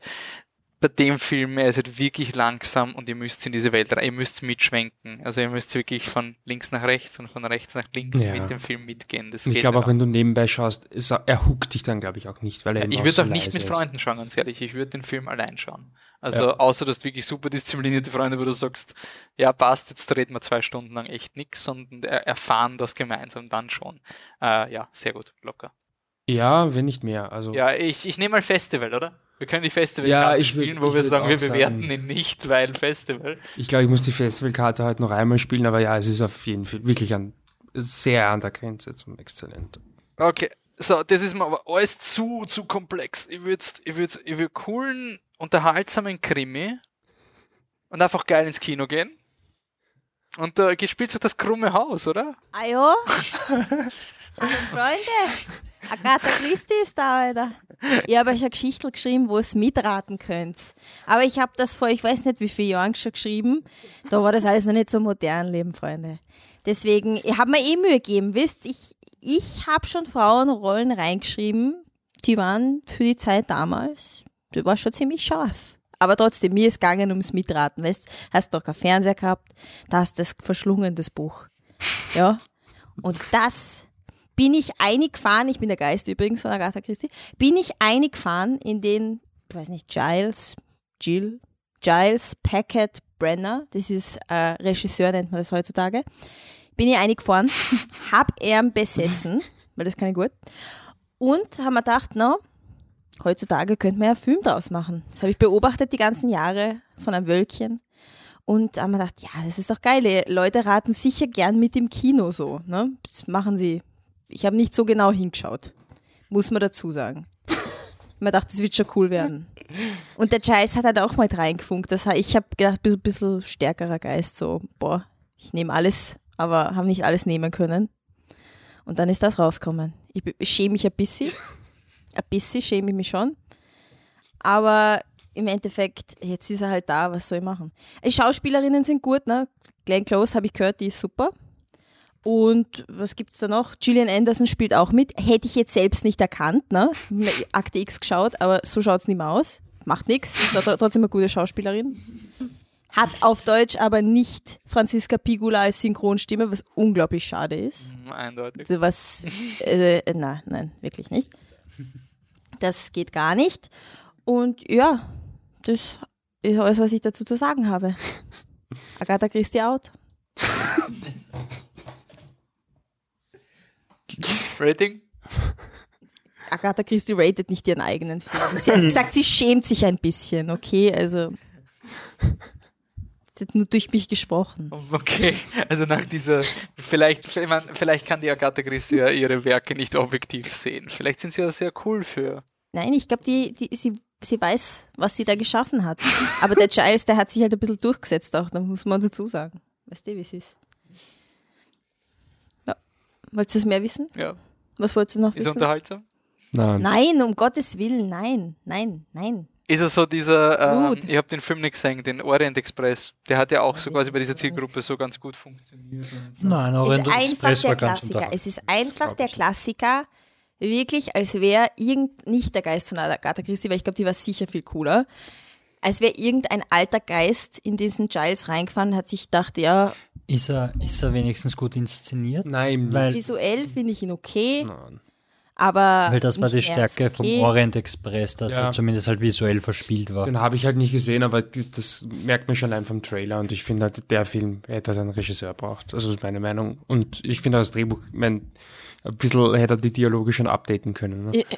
Ja, Absolut. Ich, ich fand den Nein, ich meine, es ist der. Klassiker. Es ist, weißt du, eine Familie, eine superreiche Familie, der Familienoberhaupt stirbt und dann kommt halt der Detektiv hin und der hat eh schon Verbandlung mit der Tochter der Familie vorher schon gehabt und wow, Wahnsinn.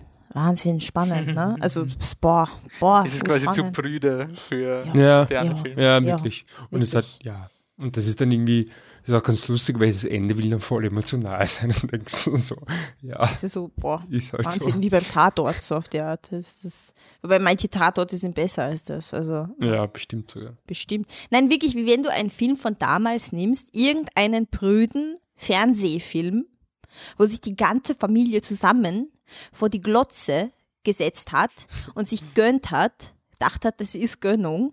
Tut mir sehr leid, aber es ist keine Gönnung. Es ist absolut keine Gönnung, vor allem 2018 ist das null Gönnung. Nein, Wenn ich das- so ein Budget habe, dass ich die Leute bezahlen kann und mir das Ganze visuell, boah, ich voll die geile Scheiße. Nein, Freunde, das ist keine Gönnung. Und ich erwarte mehr heutzutage. Ich erwarte einfach mehr. Bin streng. Ja. 10 Millionen haben es reinputtert in den Film. Wisst ihr? Das ist okay. Das ist keine Aber Gönnung. Ist jetzt nicht die Welt. Eine UK-Production. Okay. Naja. Also ich, äh, was ich, ich kann die, mich eh nur anschließen, was ich ein bisschen frustrierend fand, du merkst nach zehn Minuten, dass er Saufahrt wird. Das war irgendwie Das ist so wirklich schlimm. Na, heftig. Weil vor allem, Wie lang ist er? Wie, wie lang laufen? naja, nicht so kurz. Schon an die zwei Stunden. Fühlt sich länger an. Aber, 115 Minuten. ja, ja. Ja, durchaus. Ja, weil es so cool vor allem Film hat, die Anne nämlich gemeint, wir haben nicht gewusst, wie lange er dauert. Und die Anne hat gemeint, naja, bis die ganzen durch haben, die ganzen Leute da, die, die im Haus wohnen. Ich sag, bitte, die werden nicht einfach eine Person nach der anderen. Doch, genau, das werden sie. Und nach der dritten so gedacht, scheiße, die hat recht gehabt. Und das sind noch immer fünf Leute, die wir noch nicht gesehen haben. Ja. Ja, ja lauwarm halt. Äh, Aber- Laura? Ja. Ja. Passt, das würdigen wir nicht mit einem Clip, brauchen wir nicht. brauchen Ähm, wir dann nicht. gehen wir zu was Coolem, Cold War. Wenn wir da Urcool. Clip oder, oder zuerst in. Ja, ich meine, du kannst einen Tipp spielen, was ist Musik, oder? Stimmungsglänzer. Damit die Stimmung Ja. auf Ja, machen wir die Stimmung. Okay, machen wir die Stimmung.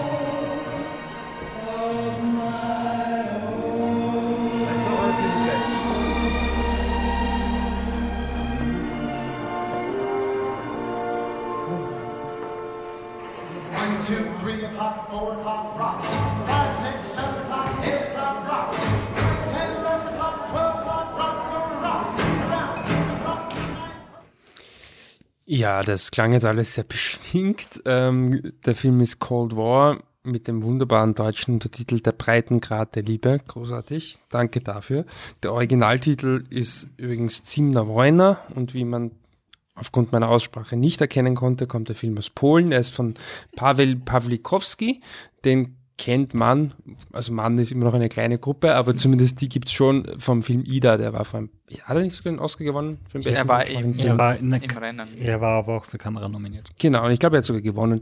Ähm, bin mir aber nicht mehr ganz sicher. Ähm, ha, Ida der, wins Forest Language. Ja. ja, und hat irgendwie damals auch ziemlich einen Hype gehabt und kam extrem gut an. Mich hat er ehrlich gesagt sehr kalt gelassen.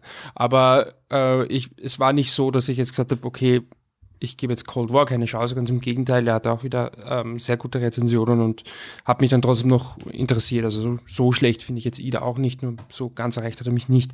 Die Stärke von Ida, ohne mit der Wimper zu zucken, die größte Stärke war ähm, die Kamera von Lukas Saal, Jal, kann nicht aussprechen, tut mir leid, ähm, der auch jetzt wieder als Kameramann dabei ist und auch da wieder einfach so wunderschöne Bilder auf die Leinwand zaubert. Du möchtest wirklich unterbrochen eigentlich nur anhalten, äh, irgendwie, keine Ahnung, wie du das anstellst, aber halt irgendwie zum, zum nächsten Postershop oder was laufen und die das halt riesengroß ausdrucken lassen, an die Wand hängen.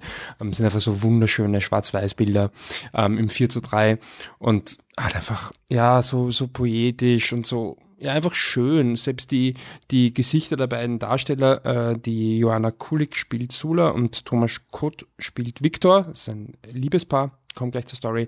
Ähm, selbst die, die Gesichter von den beiden sind so schön, nicht weil sie jetzt so attraktiv sind, aber der Film schafft es einfach, die so toll zu inszenieren oder die Kamera, ähm, das ist wirklich ganz ähm, faszinierend. Aber in dem Fall hat mich auch die Geschichte ähm, sehr ähm, gehuckt. Ähm, das sind eben die, die Sula und der Victor. Der Victor es ist eigentlich so ein bisschen A Star is Born, wenn man möchte, ähm, nur halt im ähm, Polen des, des Kalten Krieges. Äh, da entdeckt der Victor als einer ähm, was ist ein Kompon äh, Dirigent, pardon, bei einer Musikschule, äh, er entdeckt sozusagen die Sula, also er, die singt vor und er meint irgendwie, ja, die hat was und verliebt sich halt auch so ein bisschen in sie und dann macht das ihr so ein bisschen, macht das ihr einen Star. Ähm, allerdings bekommen sie dann relativ, sie haben dann eben auch eine Beziehung, ähm, sie haben dann aber relativ schnell, ja, werden sie so ein bisschen von der Politik halt in, ja, immer wieder in Positionen gerückt, die sie eigentlich nicht wollen. Da gibt's auch ein paar wirklich ähm, schiere Szenen, weil äh, sie quasi dann vorgeschrieben bekommen, dass sie jetzt Propagandastücke auf, aufführen müssen und das ist dem Victor halt überhaupt nicht recht und der Sula im Prinzip auch nicht. Und ich finde, er schafft es, es nicht gut, der Film darzustellen, wie es sein muss oder wie es sich anfühlen muss, für eine Sache ja, zu kämpfen oder eine Sache zu repräsentieren, an die man überhaupt nicht glaubt. Und wenn es der Film authentisch darstellt, ist es wirklich nicht schön. Also es ist wirklich, es ist schon sehr unangenehm und irgendwie schier, wie die beiden halt einfach so, ja, sich so aufopfern müssen und einfach auch ähm, ihre, ihre Kunst mehr oder weniger diesem Ideal opfern müssen, an das sie selbst nicht glauben. Und äh, im Endeffekt führt es dann dazu, dass der äh, Thomas Schall, äh, der Victor aber dann in den, in den Westen flieht und es wird dann eine, eine Liebesgeschichte, die sich so über mehrere Episoden erzählt und die halt alles andere als, als unkompliziert ist. Aber was halt bei dem Film so schön ist, ist, ähm, dass es, also es ist wirklich so, dass die die Politik oder die Geschichte bringt die beiden so ein bisschen auseinander und dann halt wieder zusammen. Aber man kann schon sagen, ohne, der, ohne dem historischen Kontext wäre es eine ganz andere Beziehung. Aber es ist zugleich auch nicht so, dass du sagst, okay, und wenn die halt heutzutage leben würden oder wenn es halt irgendwie diese, diese Hindernisse nicht gegeben hätte, dann wäre das perfekt, sondern es bleibt wirklich eine, eine sehr glaubwürdige ja, heute würde man sagen On-Off-Beziehung. Ja, es ist ähm, für mich so, ich musste die ganze Zeit an das ähm, bekannte kitschige U2-Lied denken, ähm, Can't Live Without Without You. Es ist wirklich die quasi polnische Filmversion von Can't Live Without Without You. Es ist, und ich finde, der Film schafft das halt sehr glaubwürdig äh, und ist halt aber trotzdem halt auch sehr romantisch. Also es ist nicht so, dass du sagst, ja, die passen so halbwegs zusammen. Es ist eigentlich die große Liebe, aber ja, es funktioniert nicht so wirklich. Also es zerreißt dir echt das Herz dabei. Ähm, und das ist noch, ohne dass ich das Ende spoiler, ähm, ja, ich fand den irrsinnig schön. Und er hat viele ähm, Musikszenen gerade am Anfang, aber ähnlich wie vielleicht bei Roma, wobei der Film, glaube ich, auch kürzer ist, dauert nicht lang, äh, muss man da auch sagen, da muss man vielleicht erstmal dranbleiben, weil es halt auch, ich habe mir am Anfang gedacht, okay, ist das eigentlich, also es klingt jetzt total ähm, blöd, aber ist es ein echter Film? Also, oder ist das nur so eine, weiß ich nicht, emotionale Collage? Aber es wird dann eh recht klassisch erzählt. Und ich fand ihn wirklich, wirklich schön. Mir hat er extrem gut gefallen. Ich finde es ein super Jahr für Liebesfilme. Was gibt es noch Äh, also mir würden drei Filme einfallen, äh, Transit, Cold War und A Star is Born, alles drei Liebesfilme. Er ich, hört sich nämlich extrem Ja. ähnlich an wie Transit. Also Ja, ich- ich- Podcast ich äh, wobei Transit ist äh, sehr viel so, so rätselhafter, so ein bisschen poetisch und so. Und da ist ja auch so, also Transit hatte so ganz komische Momente, wo du gar nicht weißt, wer da in wen verliebt ist und ob es sowas wie Liebe überhaupt gibt. Und da ist Cold War schon ein bisschen anders, ist viel melancholischer und so, aber, aber sie haben schon, also wer Transit mag, glaube ich, wird auch Cold War mögen oder tendenziell. Das ist schon dasselbe Zielpublikum. Und der und die beiden A Star is Born ist meiner Meinung nach auch sehr, sehr cool. Also es gibt wirklich einige, ein gutes Jahr für Liebesfilme und der reiht sich da auch ganz vorne mit ein. Okay, Rating? Ja, sehr gut, ganz locker. Was? Zum nächsten Film haue ich einfach gleich einen Clip rein und sollte klar sein, worum es geht.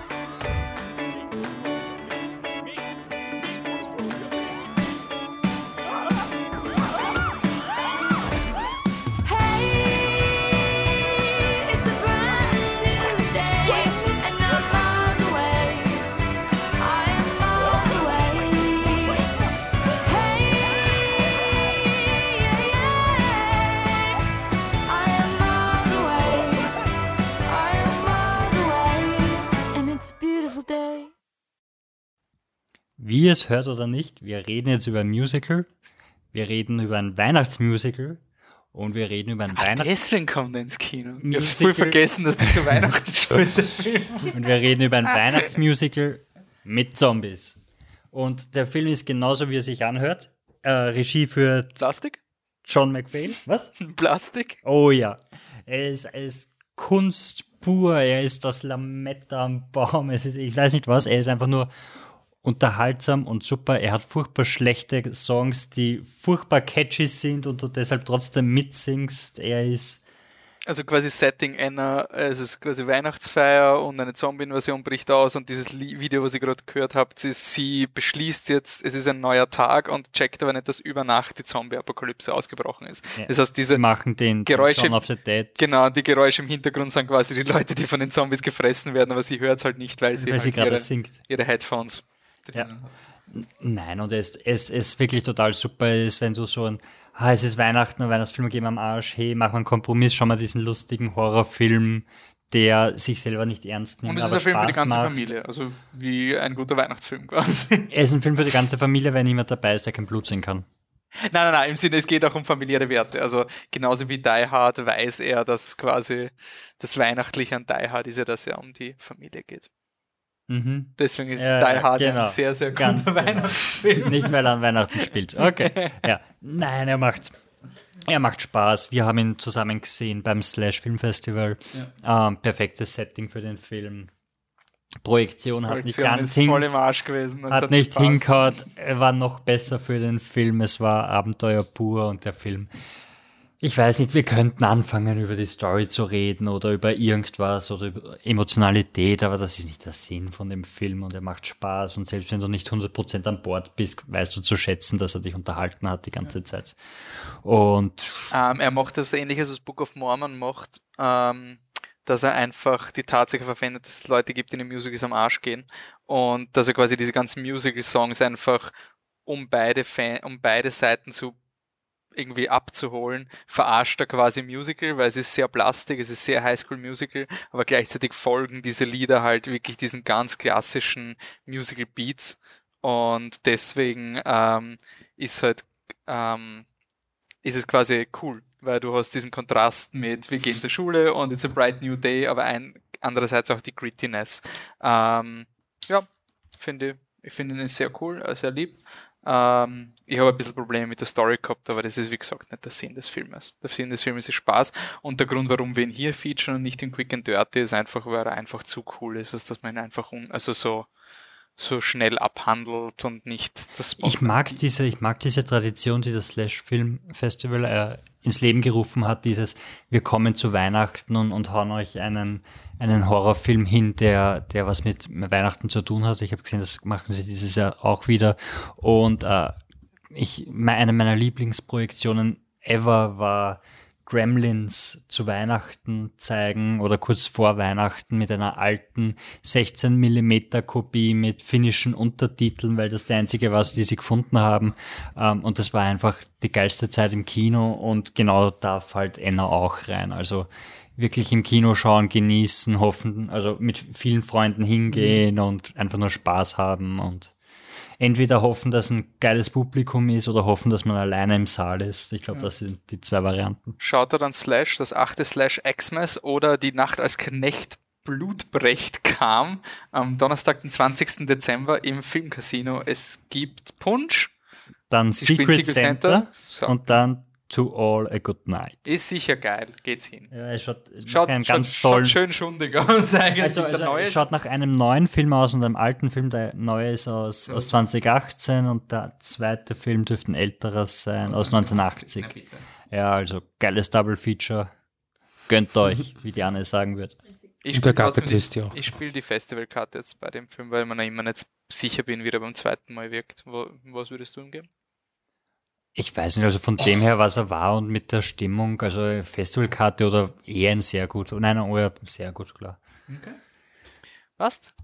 Dann kommen wir jetzt von einem musikalischen Film zum nächsten und ich spiele euch mal einen Clip. Father! Aunt Jenny! Come quick! Quickly! What is it, Georgie? Has something happened? I was blowing the kite and I got caught on a nanny. Whatever are you talking about? Come! Come look! Wait, where did you get that kite? I found it in the park. She kept it from blowing away. Mary. Oh, Poppins! Close your mouth, please, Michael. We are still not a codfish. Mary Poppins ist wieder da. Ähm, es gibt diese Tradition, dass jetzt Franchise re booted werden, side-booted, wie auch immer man das meint, ist mir eigentlich. Sideboob. ähm, da gibt's einfach quasi, du hast ein Intellectual Property, was die Leute wollen, du willst ein, kein Remake machen, weil dann sagen die Leute, nein, ihr haut mir das Original zusammen, deswegen machst du folgendes, du machst den ersten Film nochmal und sagst, es ist ein Sequel. Ähm, in richtig coolen Versionen kann man dann Creed und Force Awakens kriegen. Ähm, in nicht so coolen Versionen kriegt man dann Evil Dead. Und manchmal kriegt man Mary Poppins Returns.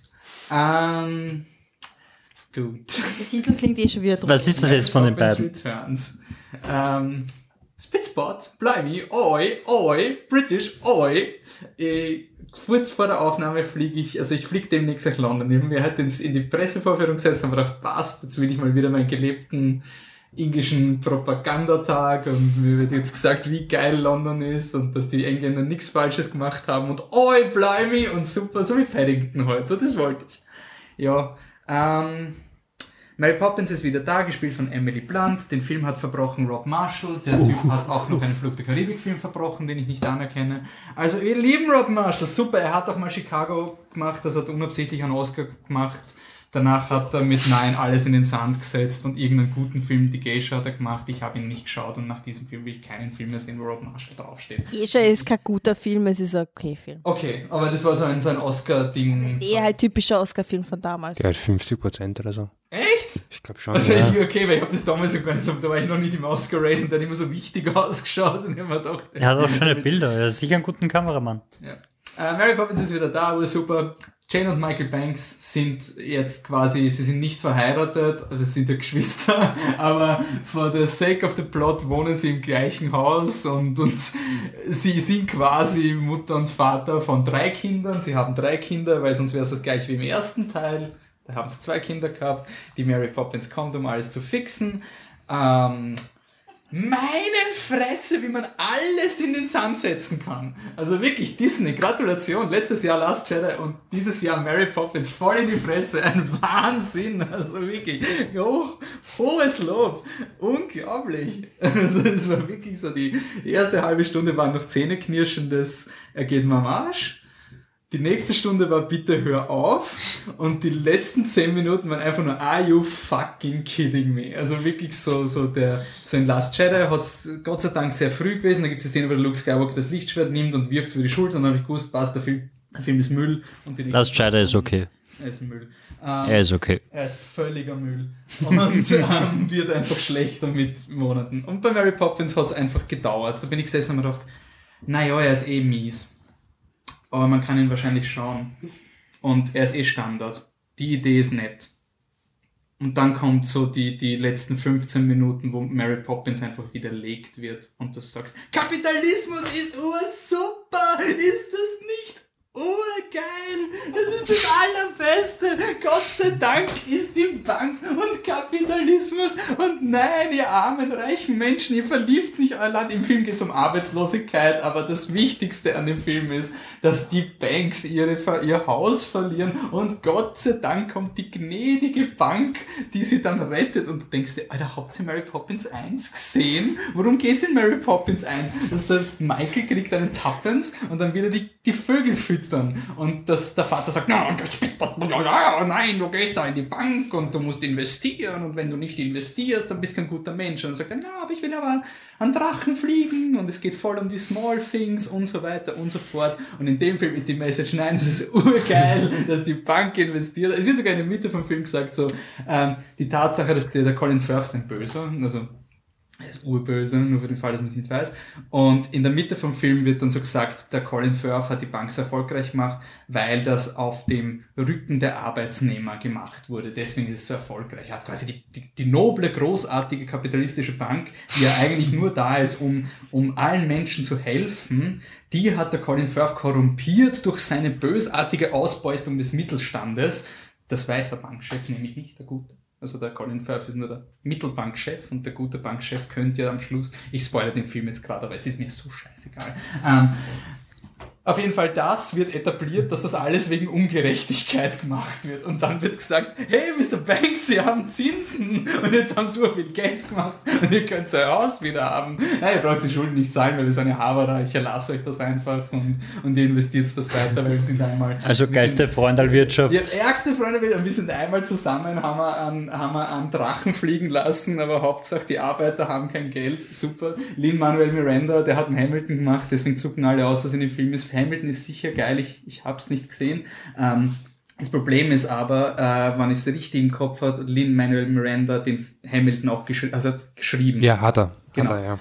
Er hat die Songs nicht verbrochen, die in diesem Film vorkommen. Und diese Songs, die sind, also es gibt diese Baseline unnötigen Songs in Disney Musicals. Da fällt so schön und das Biest runter so, ich bin ein Mann und sitze. Danke. Das, singt, das singt der Mann, der, der sitzt, singt gerade drüber, dass er sitzt. Danke. Die, diese Info war wichtig. Oder ich bin das Biest und Biester. Und du denkst, danke für diesen wertvollen Song. Das waren gerade drei Minuten meiner Zeit. Und in diese Bresche schlägen diese Mary Poppins Song. Es gibt einen Song, der ist A book is not. Also ich rede vom neuen Beauty and the Beast.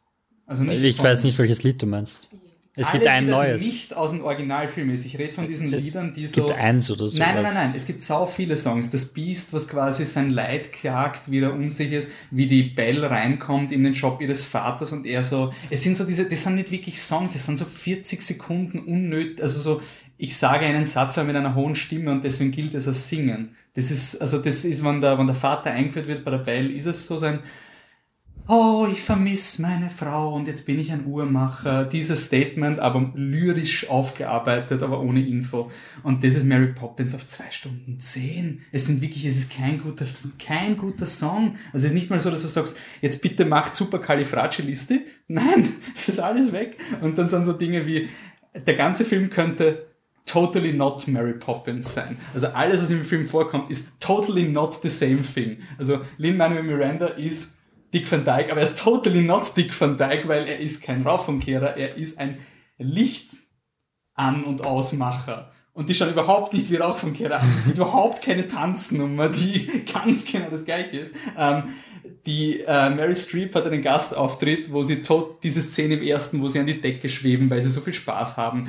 Sie machen totally not das Gleiche, weil sie kommen in ein Haus, das umgedreht ist und deswegen sind sie an der Decke, weil die Decke jetzt der Boden ist. Und es ist totally nicht das. Es ist, alle Leute, die gesagt haben, Force Awakens ist der gleiche Film nochmal. Schaut's Mary Poppins. Es ist ganz genau der gleiche fucking Film. Aber ohne Kontext vom ersten, weil am Ende wird einfach so leger die gesamte Aussage vom ersten entkräftet. Weil Kapitalismus, yeah. Und du weißt, äh, okay, er, im Original hat es diese Suffragettenbewegung gegeben, wo die Mrs. Banks quasi ur-lol, sie ist eigentlich die Hausfrau, aber lol, sie ist Suffragetten, haha, Frauenrecht, lol. Ähm, das kann man nicht mehr machen. Mittlerweile, weil es schon ein bisschen letztklassig ist. Deswegen macht der neue Film das gleiche mit der Tochter, die ist jetzt bei der Arbeitsrechtbewegung und die setzt sich für die Arbeitslosen ein. Es ist scheißegal, Hauptsache sie kriegt am Ende vom Film einen Mann. Das ist, es ist scheißegal, was sie macht. Wo du dir denkst, super, und sie etablieren auch noch, es gibt Arbeitslose. Ich glaube, sie sind einfach alle arbeitslos, weil wenn du 50 Leute in einem District hast, die alle die Lampen auf und abdrehen, dann sind die hoffnungslos unterbeschäftigt. Also Eine das- Arbeitsmarktbeschäftigungsstrategie. Die, die haben das falsch ausgesetzt. Ähm, ach du Scheiße. Also er ist wahrscheinlich eh wurscht. Wahrscheinlich rege ich mich eh zu viel auf. Aber was ich mich gefragt habe, ist, für wen ist dieser Film? Weil er ist nicht für Leute, die Mary Poppins mögen. Und für Kinder ist dieser Film, glaube ich, strunzlangweilig. Die, die Musicals haben kein Pizzazz im Vergleich zu Anna, wo ich jetzt an den Ende der Apocalypse denke. Jede Tanznummer kann ich dir beschreiben was der Gag der Szene ist. In dem Film ist so ein, wir haben eine Stage Show und der Kamera hat die, Kameramann hat die Kamera schräg gehalten und, und schneidet manchmal die Köpfe ab oder die Beine. Es wird nicht geil gemacht, jemand auf der springen Leute mit Stäben herum und, und, und fahren Fahrräder und machen Salti und du denkst dir, es schaut so langweilig aus. Das ist unglaublich. Wirklich, Rob Marshall, wer bist du? Wieso kriegst du Geld? Wieso darfst du diesen Film machen? Wieso wurde dieser Film gemacht? Wen interessiert dieser Film? Also, ich bin wirklich schockiert, was da, was da gemacht wurde, weil es ist wirklich einfach. Ich will nicht dieser Zyniker sein mit, man macht Remakes nur wegen Geld und Disney ist böse und wir hassen jetzt gerade alle den König der Löwen aus irgendeinem Grund. Das sind so Dinge, die, die ich jetzt gerade so beobachte mit Anti-Disney. Aber was ich überhaupt nicht verstehe, ist, wieso dieser Film ist. Ich kapiere es nicht. Also, wie man. Und das ist nicht mal so ein, ich habe Christopher Robin nicht gesehen, aber ich, ich hätte, was da ist, reicht ja so ein, so ein, so ein lieber, banaler Berieselungsfilm. Der Mary Poppins, aber nicht, mir liegt Mary Poppins sehr am Herzen. Ich finde diesen Originalfilm, ich verstehe, dass er nicht gut gealtert ist. Ich finde ihn super toll, ich finde die Aussage super schön. Die Songs sind catchy, da ist alles top an dem Film. Ich verstehe schon, dass ich da etwas emotionaler bin als Leute, aber sorry, wer will diesen Film sonst schauen? Also dieser Film hat null Wert, schaut das Original, nichts an diesem Lest bitte einfach das Buch. Ist wahrscheinlich auch gut und anders, aber Das Buch ist super. ja, aber es, ist, es gibt keine Existenzberechtigung für dieses, diesen Mist, der da produziert wurde. Wie ist Emily Blunt? Ja, sie kann nichts dafür. Ben Whishaw kann auch nichts dafür. Julie Waters kann nichts dafür. Colin Firth kann nichts dafür. Mary Streep kann was dafür, weil die war schon in Into the Woods mit Rob Marshall. Also, die ist schon schuld. Aber, aber es sind ja, das sind ja so viele Top-Schauspieler. Und was mein Problem ist, ich habe mich ur drauf gefreut, dass jetzt dieses Dark and Gritty Mary Poppins, so Jane und Michael, die großäugigen, naiven Kinder, und jetzt kommt die dunkle Seite. Jetzt sind sie genauso schlimm wie ihre Eltern. Und Mary Poppins muss sie retten. Nein, sie sind nur perfekt. Da gibt's nix. Es gibt nix. Und es ist immer drauf gekommen, Jane und Michael sind Schwester, Geschwister, die können ja nicht verheiratet sein, aber wir wollen sie im gleichen Haus haben. Scheiße. Okay, wir führen einfach eine Frau ein, die ist gestorben, offscreen, und die, die lamentieren sie zwei, drei Mal. Das ist urtraurig. Und der Rest ist, ich, ich habe wirklich darauf gewartet, dass sich die Geschwister küssen, weil von allen filmischen Stilmitteln wohnen die zusammen und stehen da gerade gemeinsam eine Krise durch. Aber Brotherfucker. ja, wirklich, aber die, die Krise ist wirklich so ein, die, die könnte sofort geklärt sein. Also, Emily Blunt spielt auch in Into the Woods mit. wirklich? Ja. Nein, ist auch schuld. Na, sie ist eh, aber alles an dem Film ist so dieses Pantomimische. Es ist wirklich so, als hättest du Star Wars 7 gemacht ohne Harrison Ford und hättest irgendwie, irgend, keine Ahnung, Woody Harrison, also Harrison Ford reingesetzt und der muss jetzt so tun, als wäre Harrison Ford. Der, der, eben wie du gerade gesagt hast, Patrick, der Film ist so fake. Also so die, der Ton, wie sie miteinander Spitzbot, Pottfinger, oh! und du glaubst nie, dass das echte Menschen sind, weil sie halt diese Hommage ans Original haben. Ähm, ja, ich gebe ihm sicher keinen das ist ein furchtbar. Ähm, ist eh okay, können Sie mir gern schreiben, dass er eh voll okay ist. Nein, ist er nicht.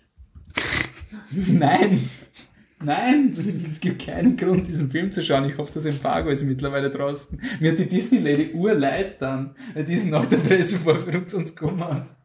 Wir haben den Film einfach zerrissen. Also, und hat euch gefallen? So, nein, nichts an diesem Film hat mir gefallen. Ja, aber vielleicht muss man Fan des Originals sein. Oh, okay, come, don't come at me like this. Es ist wirklich so, nein, diese Ausrede gilt nicht.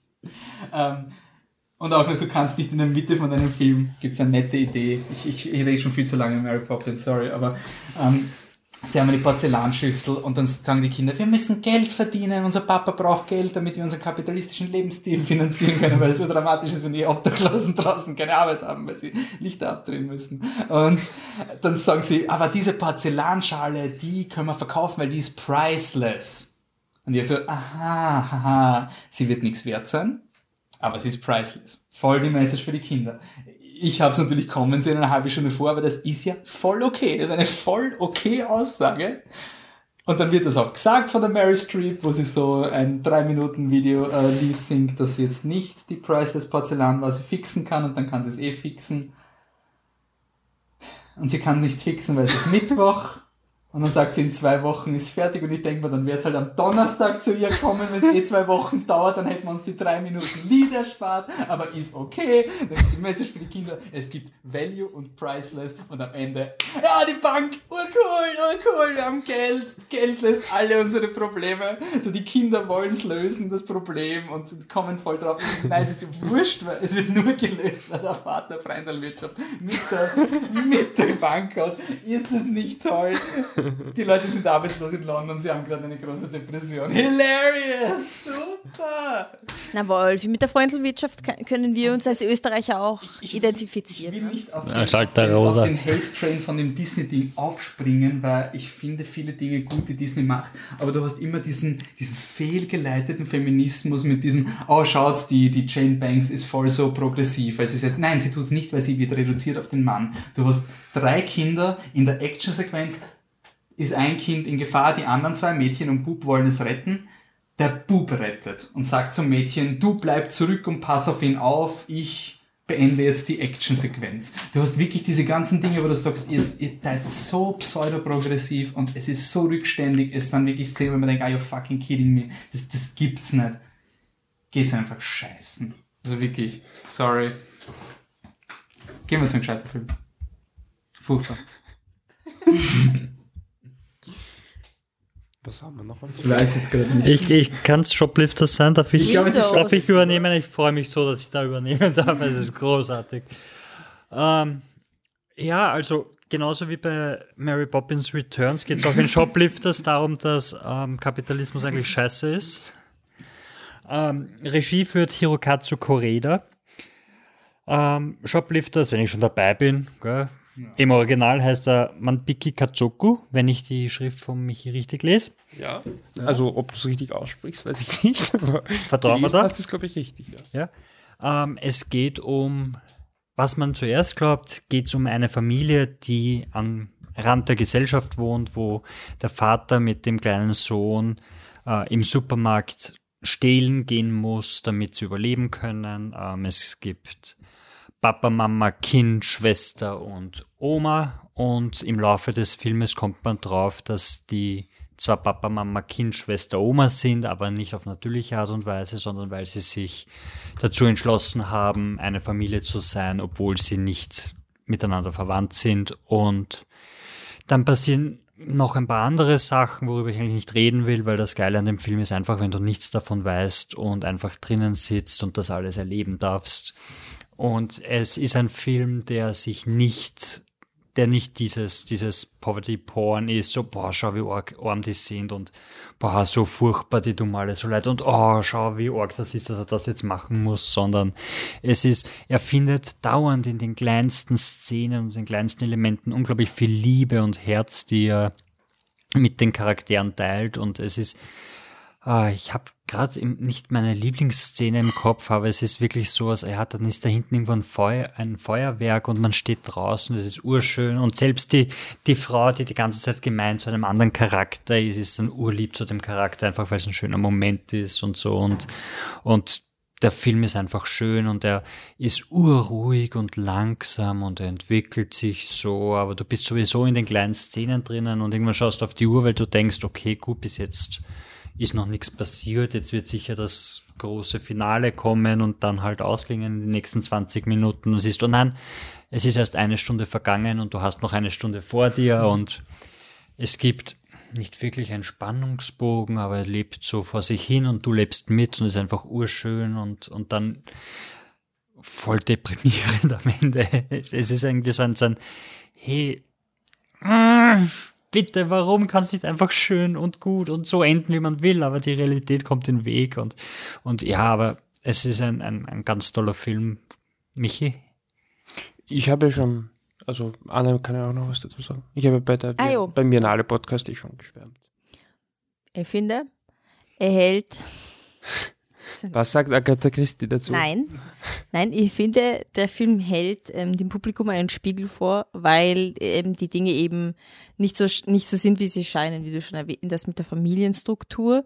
Und ähm, er, er, er hält quasi die, dem Publikum und auch der Gesellschaft, sagt da, hey, du hast jetzt einen Film geschaut und du schaust dir das, das Leben, du hast hin- dahin geplätscherte Leben von, von dieser Familie halt an und es kommt halt urnormal vor. Und dann wird es eben so bewertet vom, vom ganzen Umständen, von den, von den ganzen Außenstehenden, dass es ur nichts ist. Also dass es, dass es, was du gesehen hast, ist eigentlich keine Familie, einfach nur, weil strukturell nicht so sein sollte. Und das ist halt e- echt, echt cool gemacht, weil, weil du dich auch ertappt fühlst ein bisschen. Nur in dem Und Sinne, dass du, auch, du. weil du auch irgendwie so mitdenkst. Ich Ja. finde, das ist so, es ist, ich will nichts spoilern. Ich meine, man kann nichts spoilern bei dem Film, finde ich. Ja. Aber man, ich will es nicht verraten. Er hat, Der Gag von wegen die Familie ist nicht wirklich eine Familie, kommt irgendwie sehr, sehr früh.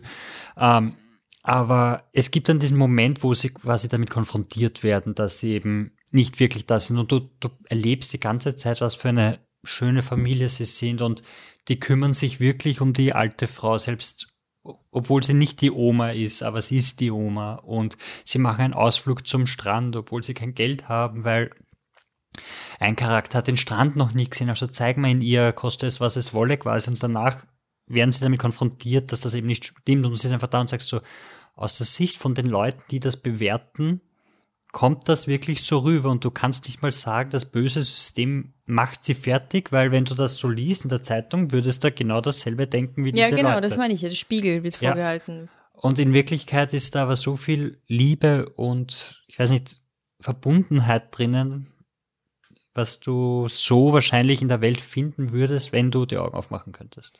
Ja, äh, vor allem, weil einfach, wenn man das Ganze, was wir denken, was eine Familie zu sein, einfach wegwerfen und es äh, reduzieren auf, das sind einfach Menschen, leben zusammen, die äh, wirklich einander menschlich akzeptieren, gern haben und sich füreinander interessieren. Einfach nur Menschen und, und ohne irgendeinen Zusammenhang. Und das ist eigentlich eine echt starke Aussage, weil wie in den Familien glaubt man halt auch immer, ne? man, wir sind eine Familie, wir gehören zusammen und du akzeptierst eh jeden so ein bisschen ungefähr und so weiter. Aber es ist doch viel purer und, und, und toller, wenn einfach ein Mensch einen anderen Menschen so gern hat, dass man einfach zusammenlebt und einander durchhilft, auch wenn es keine Obligation eigentlich dafür gibt, weil pff, gibt's nicht. Das ist eigentlich echt schön. Aber der Film zeigt auch so ein bisschen die, äh, fast Spoiler, aber er zeigt auch so ein bisschen gewisse Sehnsucht nach Familie, auch nach klassischer Familie, die es dann, ähm, die es eigentlich nicht geben kann. Also der, wie schon gesagt, etabliert, dass die Charaktere nicht so zueinander stehen, wie man am Anfang glaubt. Und zum Beispiel will der ähm, vermeintliche Vater unbedingt, dass in der Bub, den ich anfangs für ein Mädchen gehalten habe, ähm, dass ihn der Bub Vater nennt und der, der will das halt nicht oder weigert sich halt lange Zeit. Und aber es zeigt halt auch auf irgendwie, dass er selbst diese äh, selbstgewählte Familie irgendwie nach den Idealen oder nach dem Vorbild quasi ähm, des klassischen Familienbilds lebt. Also ich finde, das sagt schon viel aus über ja über Familien. Also ist ja wirklich ein Film über Familie, oder? Oder um den Ja, aber ich würde ich würd das nur spezifizieren. Ich glaube nicht, dass er eben klassisches Familienbild Vater, Mutter, Kind was aussagt, sondern einfach nur Mhm. der Versuch. Ja. Also es könnten noch zwei Männer sein oder zwei Frauen Ja, ja. sein und es wird, es wird, der Film wird sich genauso spielen, wie er ist. Es geht Ja. eigentlich eher darum, dass man Teil von, von einer Familie sein will, egal wie sie ausschaut. Und Genau, das ist die, genau. die Aussage des Films. Äh, Rating? Was Ich spiele Ähm, spiel die Festivalkarte. Festivalkarte. Ich könnte man wirklich. Festivalkarte. Also, also ich muss so sagen, dass ich, ähm, ich finde eigentlich irgendwie Roma war so der Film, der mich so total umgehauen hat, weil der einfach so fantastisch gut gemacht ist. Aber rein emotional, also Shoplift, das hat mich so erreicht, dass ich war nachher wirklich. Aber obwohl es halt jetzt, du hast es eh schon angedeutet, jetzt nicht alles so happy ausgeht, aber irgendwie hat es mich trotzdem mit viel Wärme erfüllt. Also es war jetzt gar nicht, war nicht so deprimiert danach, aber einfach so schön. Also am liebsten hätte ich zurückgespult, geht im Kino natürlich schwer, aber am liebsten hätte ich zurückgespult und einfach von vorne nochmal. Und ja, ich finde es auch so cool, der Hirokazu Koreeda. Ähm, ich habe einmal einen Film von ihm gesehen, ähm, ich glaube, er heißt Like Father, Like Son, der kommt in irgendeinem Podcast von uns vor. Und der ist eigentlich insofern ganz ähnlich, dass er auch, was du gesagt hast, nach einer Stunde denkst, okay, jetzt ist der Film fast vorbei. Und das ist in 99 von 100 Filmen der Ure-Kritikpunkt. Und in dem Film ist es aber positiv, dass du einfach so viel erlebst, einfach, dass du das Gefühl hast, das muss schon Stunden dauern. Also es ist einfach, lässt sich Zeit, aber er macht es einfach gut. Super. Also dreimal Festivalkarte und vielleicht ein Exzellent bei und nochmal schauen. Ähm, dann gehen wir weiter. Wir versuchen gerade eine neue Tradition einzuführen, die wir vielleicht einen Podcast beibehalten und danach verwerfen. Ähm, nämlich, wir wollen nicht so viel Denglisch reden in unserem Podcast. Vor allem, wenn es halt Wörter gibt. Ah,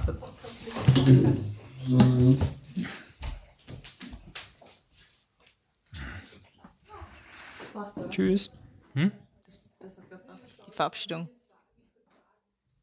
Das werdet ihr gleich erfahren, wenn das nicht rausgeschnitten wird. Nicht, das wird rausgeschnitten. Schade, schade, Was gehört haben, Marmelade. oder was? Ja. Aber ist, so, ist, ist jetzt drauf, oder? ist Köln nicht schon Ja, ist schon Zungenkuss und ja. so? Also ich denke, ich, denke, ich habe das jetzt nur von ich euch habe jetzt gelernt. nicht hingeschaut, ja, aber ich glaube, das war jetzt kein Curler. Nein, also, nein. Das war Nein, da, da ist auch ein zeitlicher, also zeitliche Komponente. Zeitstempel. Beim echten Ja, Keiler, ja, der dauert, ja. Du kannst nicht nur mal schauen, wo was ist. Du musst schon. Okay. Diesen Podcast hören, was gerade passiert ist, oder muss ich es rausschneiden? Äh, wir haben es nicht. Wolfi hat sich bei seiner Freundin verabschiedet. Ähm, gut, dann kommen wir wie zu dieser traditionellen Tradition, die ich gerade versucht habe zu etablieren. Nämlich, es ist sehr viel Denglisch. Wir beschäftigen uns bei Filmen immer mit englischer Sprache, weil Großteil der Filmblogs halt englisch sind. Und dann führt das dazu, dass wir ähm, Filme beschreiben für unsere deutsche Hörerschaft mit irgendwelchen englischen Wörtern und kennt sich keiner mehr aus. Und dann haben uns gedacht, wir sind der österreichische Filmpodcast, also ich habe mir gedacht und ich rede jetzt für alle. Ähm, Damit sich unsere deutschen Zuhörer Genau, besser damit wir auskennen. mehr der österreichische Filmpodcast sind, wenn wir zu viel Englisch ist und wir sagen, was hast denn Heist-Movie? Das ist so Banküberfall. Aber das, was sagt eine Banküberfall-Film? Deswegen führen wir jetzt mit diese englischen Dinge, österreichische Dinge ein, nämlich ein Fladerantinnen-Film. Fladern. Nein, Fladerantinnen Nenn ist, Thriller. Thriller ist ein deutsches Wort mittlerweile, ist nicht mehr Englisch. Na, Schon, äh, Thriller. Ein Fladerantinnen-Thriller. sehr gut, sehr gut. Widows. Genau. Nicht Windows. Siehst du, so schnell passiert's. Ist jetzt ein Clip oder was? was Äh, ich ich glaube, der Clip erzählt zu so. viel. Oder ich glaube, wir sollten zuerst mal etablieren, worum es geht, weil der Clip passiert schon ich nach. habe jetzt geschwiegen, weil ich dachte, jetzt kommt der Clip, aber erst. Und weil du so fit auf, Ja, Weil du so, weil du so auf die. Eigentlich, eigentlich habe ich nur sehr wirklich. energisch etwas Ja. eingetippt in den letzten. Gro Das großartig. ist doch das Ähm, Adrenalin vom so, weil der Michi, der Michi erzählt halt immer Anekdoten, ne? Jetzt will ich auch mal eine erzählen. Ja, bitte gönn dir alle. Ähm, also dieser Film heißt Widows. Auf Deutsch zusätzlich noch tödliche Witwen. Nicht, dass jemand so geht wie mir, ne? Ich dachte, der Film heißt Windows. Windows, das Betriebssystem. Bitte, es macht, na, es macht, könnte auch Sinn machen, weil Windows, es ist so ein Wort nach Fenster, Außerschauen, Zukunft, was weiß ich. Und auf dem Plakat sind halt, sind halt die Damen drauf, ne? Denkst du so, es ist irgendein Drama. Ein Drama muss es sein. Und dann sitzt sie drin. Und dann fängt der Film an und dann siehst du halt, boah, die Männer verabschieden sich von den Frauen. Ur der, wie? Ur der- Wie verabschieden sie sich von ich ihren kann das? Wort nicht aussprechen. Ich kann es nicht. Probier's. K- Können. Ja, perfekt. Danke, danke. gut. Ähm, ja, so und mit, mit Bussis und mit was weiß ich. Und dann äh, fahren sie halt äh, um und rauben irgendeine Bank oder irgendwas aus und alle sterben, alle Männer sterben. Und mich hat's voll getroffen. Ich war so, Alter, der, fängt, fängt, der Film ist ein Steve McQueen-Film, deswegen dachte ich so, Alter, wie fängt dieser Film an? Das ist so Klischee, so, wo die Männer urmännlich gehen, sie weg von den Frauen und was, was ist das für Schaß?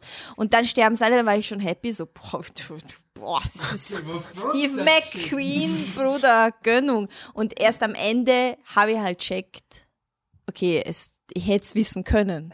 Nicht also so Widows. Es gab Hinweise. Es gab Ich habe Hinweise. hab mich nach dem Film so zu Anne scherzhaft halber gesagt, so das waren die, also es war super inszeniert, aber die unspannendsten ersten fünf Minuten der Filmgeschichte, weil du siehst ja die Typen, du weißt, was passiert, weil der Film heißt halt Witwen, heißt halt Widows, also irgendwie klar, was passiert. So, ah, ich wusste das nicht. Nein, Windows. So, und weil ich es richtig geplant habe, dann sollten wir in diesem Clip jetzt ein bisschen hören, was diese Witwen planen, Clip.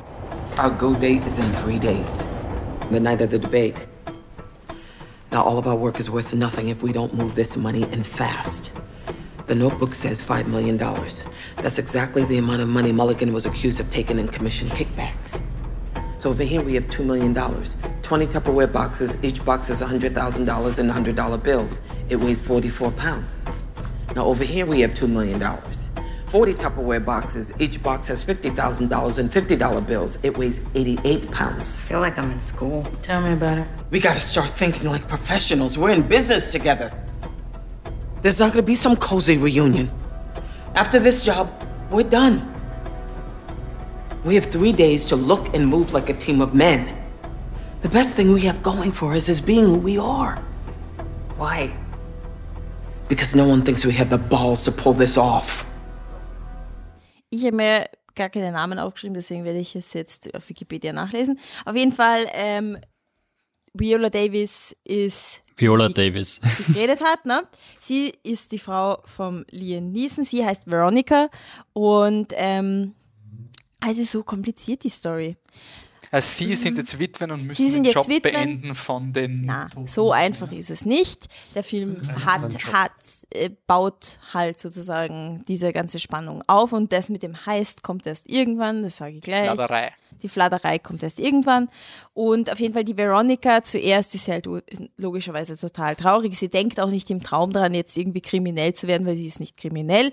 Und ähm, dann durch, durch Machenschaften eines Politikers, ähm, der, der mit dem Liam Neeson, ihrem Mann, ähm, da quasi der Liam Neeson hat dem Typen halt Geld quasi nicht gestohlen, aber der, der Typ hat halt irgendwie Geld investiert, glaube ich halt, oder irgendwie sowas, was, weiß nicht, er hat Geld investiert und dadurch, dass Liam Neeson gestorben ist, hat der Typ das Geld nicht mehr. Der Typ ist übrigens Brian Tyree Henry und heißt im Film, weiß ich nicht.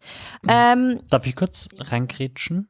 Ähm, also, ist, der Liam Neeson hat Geld von ihm gestohlen, Gestohlen. und bei dem Diebstahl sie ist die Gang draufgegangen und das Auto mit dem Geld ist in die Luft geflogen. Und deshalb ist der Typ namens Jamal. Jamal?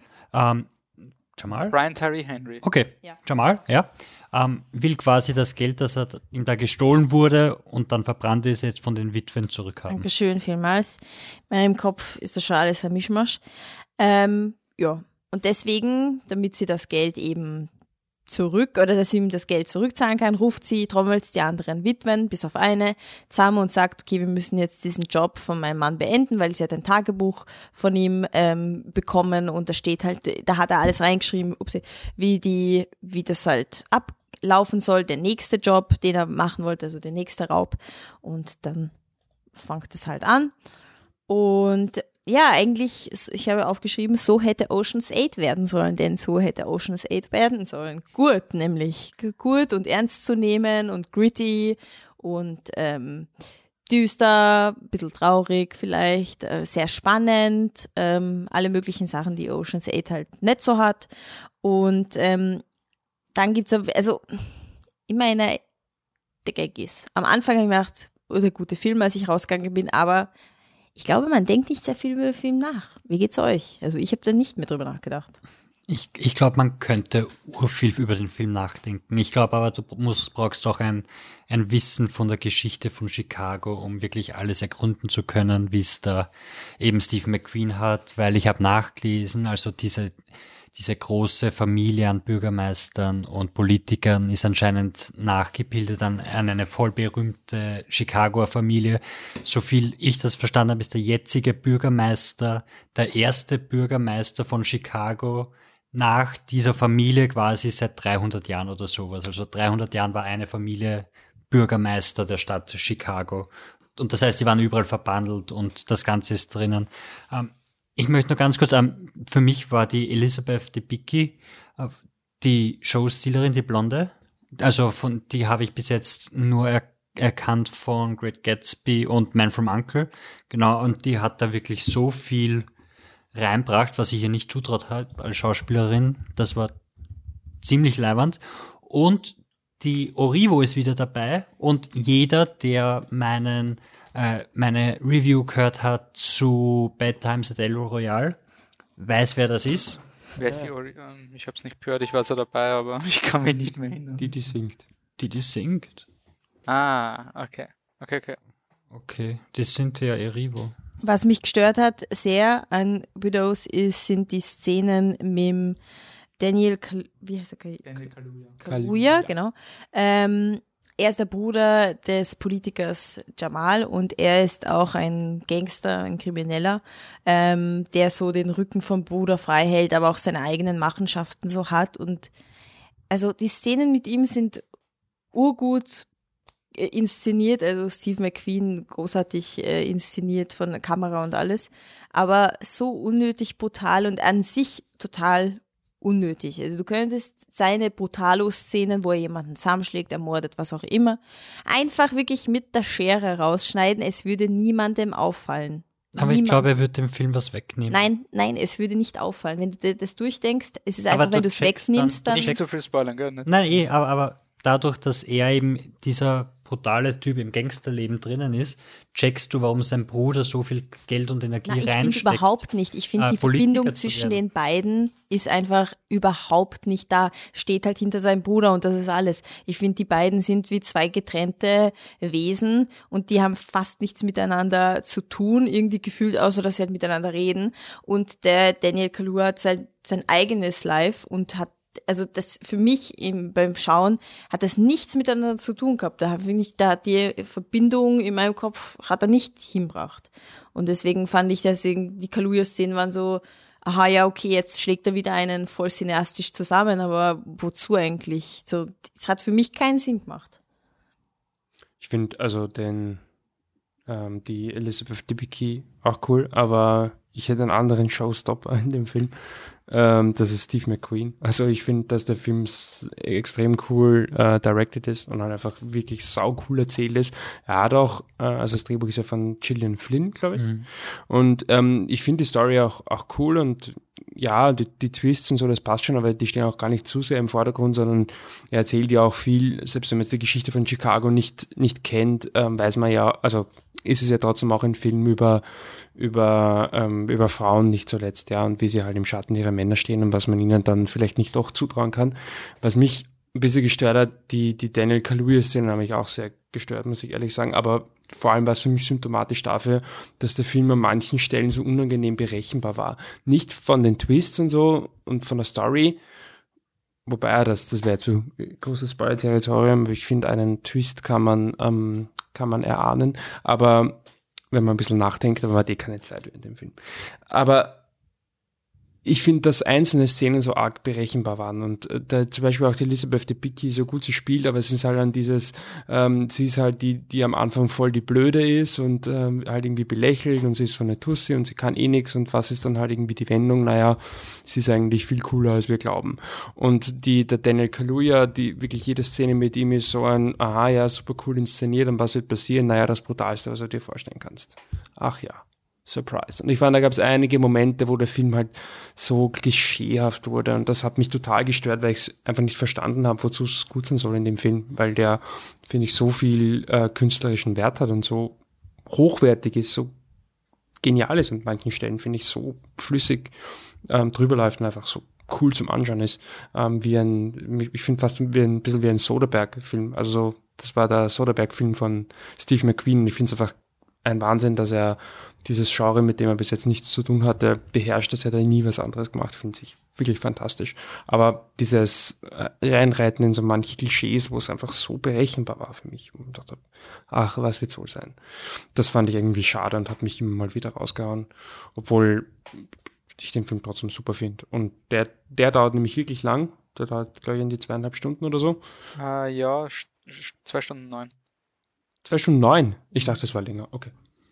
Dann vergiss das. Aber ich finde nämlich, dass der auch, da ist nämlich auch irgendwann das Gefühl, okay, der Film hat noch gar nicht angefangen, was da ist Ja, noch du alles wartest, passieren du wartest ewig lang, bis quasi jetzt die Fladerei kommt. Aber es stört nicht, also. Nein, überhaupt nicht. Ähm, weil ich es gerade gesehen habe, weil es der Wolfi offen gehabt hat, ähm, Widows basiert ja auf, auf einem Buch und war schon eine sechsteilige äh, BBC-Serie, glaube ich, Mhm. vor, vor längerer Zeit. Also vielleicht kommt daher dann auch die Berechenbarkeit und so weiter, was jetzt wurscht ist die Kritik am Film, weil Ich finde halt, dass es halt so wirklich so Details waren, die du auch wirklich rausschneiden Mhm. kannst. Also schneiden oder halt irgendwie anders lösen kannst. Also gerade in Kaluuya hat mich wirklich genervt. Also gibt es eine Szene mit einem Rollstuhlfahrer und du weißt wirklich schon, was er machen wird, weil es einfach das Grindigste ist, was du machen kannst. Und das ist so, ja, okay. Es- Aber gut, ist vielleicht auch Geschmackssache. Aber ich hat mich nicht so. erinnert mich an unsere Noé-Diskussion von vorher. Ja, ja, eh. Wobei, ja. Einmal macht es halt ein Charakter und einmal macht es der Regisseur. So in etwa. Könnte man eventuell so Na, ich finde nicht, weil, weil ähm, hier geht es ja darum, dass ähm, du einen wirklich guten, außergewöhnlichen Flatterei-Film hast und dann gleichzeitig einfach Szenen drin sind, die in anderen Filmen halt genauso einfach auch drin sein könnten, aber viel schlechteren Filmen. Das finde ich das Problem. Ja, aber war halt super gemacht. Also auch die eine, Klar, aber ich eine Kaluuya-Szene, die Ja. fantastisch gut gemacht ist, aber auch da, du weißt ganz genau, was passieren wird. Und dann ist es halt, ich finde es halt nicht mehr edgy, dann ist es nur so, ach. sag- Aber das ist halt auch so, ich meine, ich kenne auch coole Musikvideos, wo die Story wirklich ein, Sch ein Schaß ist, aber es ist super gut gefilmt. Ja, ja, ich meine, es ist okay, nur weil es gut gefilmt ist, aber trotzdem, Da hast schon recht. Aber ist auf jeden Fall locker, sehr gut. ja. Ja. Ähm, nur zur Zusammenfassung noch, eben weil es der Patrick auch schon gesagt hat und ich vorher nicht gewusst habe, wer Gillian Flynn ist. Also Based on Widows bei Linda LaPlante, also nicht auf einem Buch von Gillian Flynn, sondern, was ihr richtig gesagt habt, das Drehbuch, die Adaption ist von Gillian Flynn und Steve McQueen. Und Gillian Flynn ist die Gone Girl Frau. Deswegen, ich war so ein, ich sollte den Namen kennen, aber ich habe die Und Sharp Objects. Zeit... Okay. Geilste Serie des Ah, Jahres. und, okay, ja, genau. Ja. Okay. Ja, die ist super. Und äh, was ich noch fragen wollte, weil ihr jetzt über Steve McQueen geredet habt. Steve McQueen ist ja dieser, er, er hat drei Filme vorher gemacht, oder Hunger, Shame und 12 Years a Slave. Ich habe nur 12 Years a Slave gesehen, ich habe zu gesagt, der Rest, äh, das war sein optimistischster oder sein fröhlichster Film quasi, oder sein angenehmst zu Na, schauen. Shame, Shame, ist, finde ich, der angenehmste. angenehm. Aber er Ja. macht jetzt irgendwie so die Filme, die fantastisch zu sein, also die sind, also jetzt, äh, Schlussgefolge von Sample Size gleich 1, super Film, will ich nie wieder sehen. Nein. Und so klingt Widows nicht. Nein, Das stimmt, Wid ja. Widows ist, ist sein Mainstream-Film. Ja. Das sind, ich finde das ein Unterhaltungsfilm. Also, also Widows ist eigentlich das, was. anschauen. Ja, aber, eh, aber es ist nicht unbedingt Unterhaltung. Ich, ich war einfach total überrascht. Ich habe den Trailer gesehen, ich habe das Poster gesehen, ich habe den irgendwo abgespeichert, so könnte interessant sein, weil Viola Davis und es ist immer cool, wenn man die irgendwie die ganzen Leute pusht. Und ich habe mich immer gefragt, wieso der Michi mich erinnert, diesen Film zu schauen. Das war immer so ein, ah, wieso eigentlich? Das ist ja einfach so ein normaler Gang. Oh, der Regisseur, fuck! Aber es war einfach so überhaupt nicht. ja, und das, ist- das finde ich also cool. Dass Widows das so gut ist irgendwie so ja. das Drive von Ah. Steve McQueen. Im Endeffekt. Darf ich noch ganz kurz über meine Lieblingsszene reden?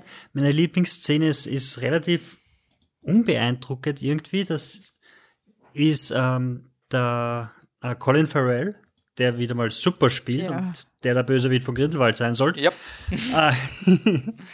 Äh, ähm, Sie haben noch die Chance für den dritten Teil. Johnny Depp stolpert und, und verwandelt sich in Colin. Farrell. Jeder wird es akzeptieren. Vollidioten. Auf jeden Fall, ähm, der hält eine Rede in, in der armen Nachbarschaft und erklärt den, den Frauen, die dort stehen, dass das was sein Programm ist, warum sie ihn wählen müssen. Und dann steigt er ins Auto und fährt quasi nach Hause und schimpft die ganze Fahrt, wie scheiße Oh, er es findet, ja, dass er das ist hackeln muss, weil er will das nicht machen, aber sein Vater hat die Position, er muss das machen und er kommt nicht raus und jeder geht ihm um Arsch und alles ist scheiße. Und du siehst ihn währenddessen nicht, sondern du siehst nur die Kamera, die vor einem Auto befestigt ist und du hast einen ununterbrochenen Shot von zwei Minuten oder sowas, wo du nur das Auto siehst und fahren und wie sich der Hintergrund verändert und innerhalb von den zwei Minuten fahrst du vom grindigsten Wiener Neustadt Industriegebiet ähm, in die 19. Bezirk Villenlandschaft und dort steigt er aus und hat dann wirklich geht in sein Schloss rein, in dem er wohnt, weil es in, in äh, Chicago eben die, die Armut und die High Society, die sich kaufen kann, was er will, so nah beieinander liegt. Und das ist so eine geile Szene, die, wo du am Anfang gar nicht merkst und denkst, du, hey cool, man sieht ihn gar nicht, während er diese emotionale Rede hält, sondern du bleibst im Auto drauf und dann checkst du den Hintergrund und denkst, dir, wow, warte mal, da war kein Cut und jetzt sind sie in der Villa, was zur Hölle? Ja, Cool, ready? Sehr gut. sehr gut. Okay, passt. Dann haben wir eigentlich nur mal einen Film vor uns. Ähm, Spider-Man. Spider-Man. Spider-Man, Spider-Man. Komisch, dass wir den ganz zum Schluss gemacht haben. Ein Animationsfilm, den wir eigentlich gar nicht schauen wollten. Also, war- naja, er war immer so, es war so vorsichtig, Trailer war cool und Phil Lord und Chris Miller sind als Produzenten involviert, die 21 Jump Street und 22 Jump Street und den Lego Movie gemacht haben. Also ist ja quasi alles da. Ähm, jetzt gibt es einen Animationsfilm, produziert von Sony.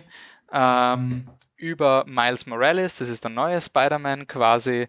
Ähm, und boah, die Story ist echt nicht so leicht zusammenzufassen von diesem Film. Also, ihr kennt Spider-Man. Great Power, äh, große Verantwortung, große, große Macht, große Verantwortung. Willst du die Geschichte jetzt nochmal erzählen? Ähm, in dieser Version stirbt aber Spider-Man und es gibt einen neuen Spider-Man, nämlich äh, Miles Morales. Das ist ein äh, farbiger Jugendlicher in Brooklyn und hat quasi die gleichen Kräfte wie Spider-Man und ist es nicht sicher, ob er der neue Spider-Man sein kann. Also ganz so, ganz klassisch, ähm, wie das ist.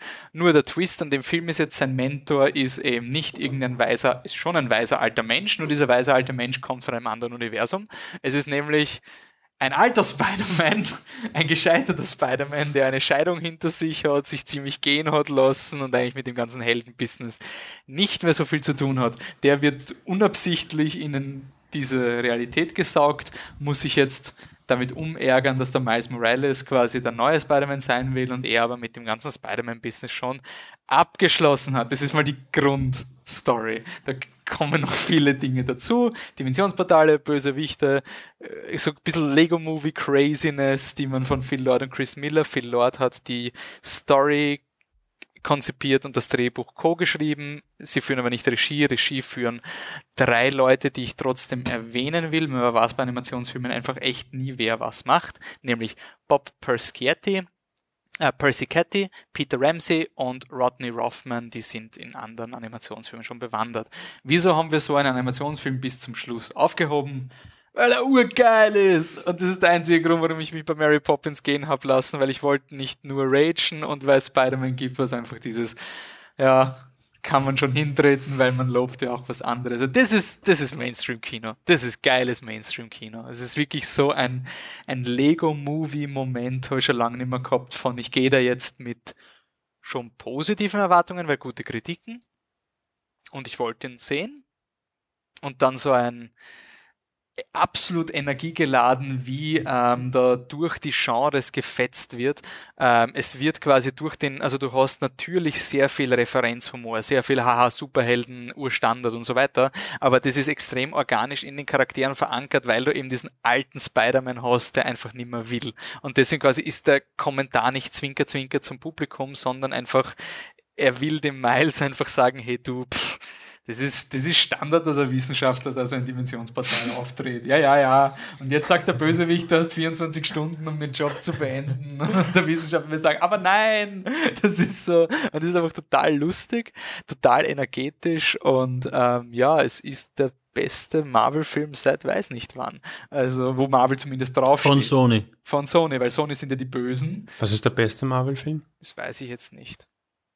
Ich schätze mal Spider-Man und dann oder müssten wir wieder drüber reden. Reden wir von Marvel oder Marvel- reden wir von Marvel Cinematic Universe? Warum ich das jetzt im Kontext setzen will, ähm, Miles Morales ist eben dieser schwarze Spider-Man. Das habe ich irgendwann mal gelesen, es gibt jetzt einen schwarzen Spider-Man, habe ich mir gedacht, yeah, cool Stunt, soll sein. Und aus irgendeinem Grund habe ich immer so gelesen, bitte Miles Morales, wir wollen Miles Morales, ist so geil, so geil auf allen, allen Kategorien. Da habe ich mal durchgelesen, Wikipedia, habe ich mir gedacht, ja, schon coole Story, mal was Neues, weil er ist halt nicht der, der gut ausgebildete Peter Parker, der halt am besten College studiert und ich meine, ja, eh Onkel Ben urschlimm, aber eigentlich.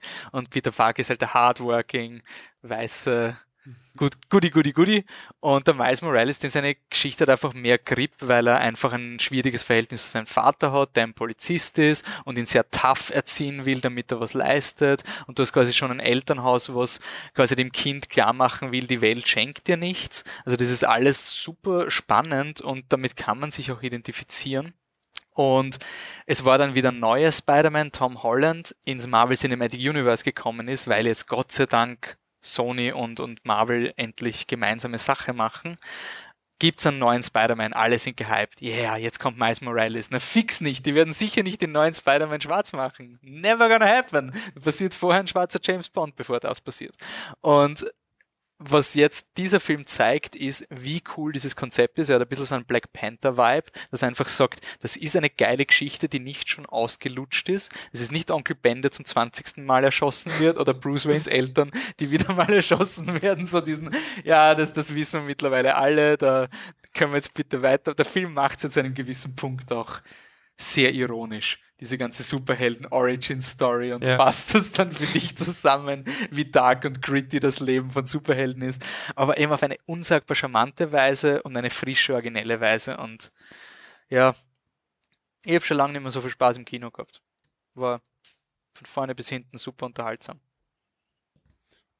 Und ist auch, ähm, ist nicht cool animiert. Also er hat auch da, finde ich, bringt er einfach irrsinnig viel rein mit diesen, und das, ähm, ich muss immer dran denken, ähm, du hast immer gemeint, also du ist Wolfi, ähm, dass was dir ein Lego-Movie so taugt, ist, dass es kein Film mit Lego ist, sondern ein Film über Lego.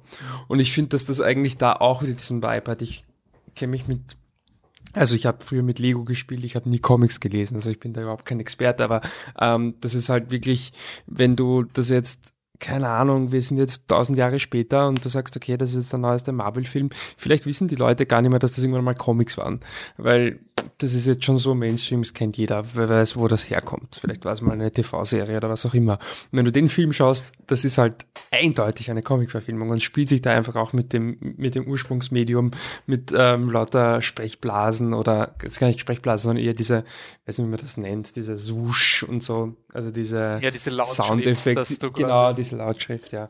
Ähm, und auch mit, ich finde auch, spielt auch cool mit verschiedenen Animationsstilen und ähm, er hat da auch einfach irrsinnig viel Energie. Ich finde, dass er, ähm, also theoretisch von außen betrachtet fast ein bisschen zu viel Action hat. Aber ich weiß nicht, ob ich es beim Schauen so empfunden habe. Also ich finde, es hatte schon fast was von, ähm, also jetzt nicht, ja, weiß nicht, ob ich das sagen soll, aber so ein bisschen was von Fury Road, so im Sinne von, er ist quasi nur Action die ganze Zeit, aber weil er es halt einfach so, ähm, so gut macht, also zumindest über gewisse Strecken des Films, ähm, fühlt sich halt einfach immer dynamisch und immer wie etwas Neues an, was du, du hast es ja in der Form auch nie gesehen. Also es ist irgendwie so gar nicht mehr wirklich Action, also schon Action, aber halt einfach immer eine Action, die auch einfach eine Geschichte erzählt, die so dynamisch ist, dass es nicht dieses, ja, Boom, Zack, Busch. Deswegen hat es mich nicht so gestört, aber das ist vielleicht eine Kritikpunkt. Ein bisschen zu viel Action, aber die ist so geil, dass es eigentlich fast wurscht ist. Ich möchte eigentlich in erster Linie um die Visualis über die Visualisierung reden, weil der Film ist einfach so geil, so geil animiert.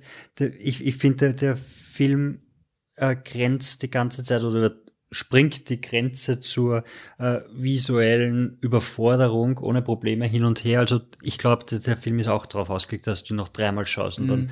Ja. und dann erst alles checkst, weil überall Pausieren und, und schauen. und mal schauen, was abgeht. halt. Ja, und es ist so, so geil, wirklich, er hat, er hat einfach so, so Muster und so Formen drinnen, die jetzt nicht unbedingt im, zum Hintergrund gehören und auch nicht zum, zu den Figuren, aber einfach so, so irgendwie so drüber liegen, einfach nur, weil das halt bei den, so als wäre es gedruckt auf der Seite oder einfach so Linien und dann hast du im Schatten hat er dann quasi seine Schraffierung, aber in Wirklichkeit natürlich nicht, aber irgendwie schon. Und ich glaube, das ist auch das erste Mal dadurch, wo ich wirklich sagen kann, ich glaube, das 3D hat einen Effekt und einen Mehrwert, weil Wirklich? eben, weil er diese, oder? weil eben diese ganzen Muster und Dinger, die da drinnen waren, waren nicht im Hintergrund und waren nicht auf der Figur, sondern sie waren immer zwischen den Ebenen.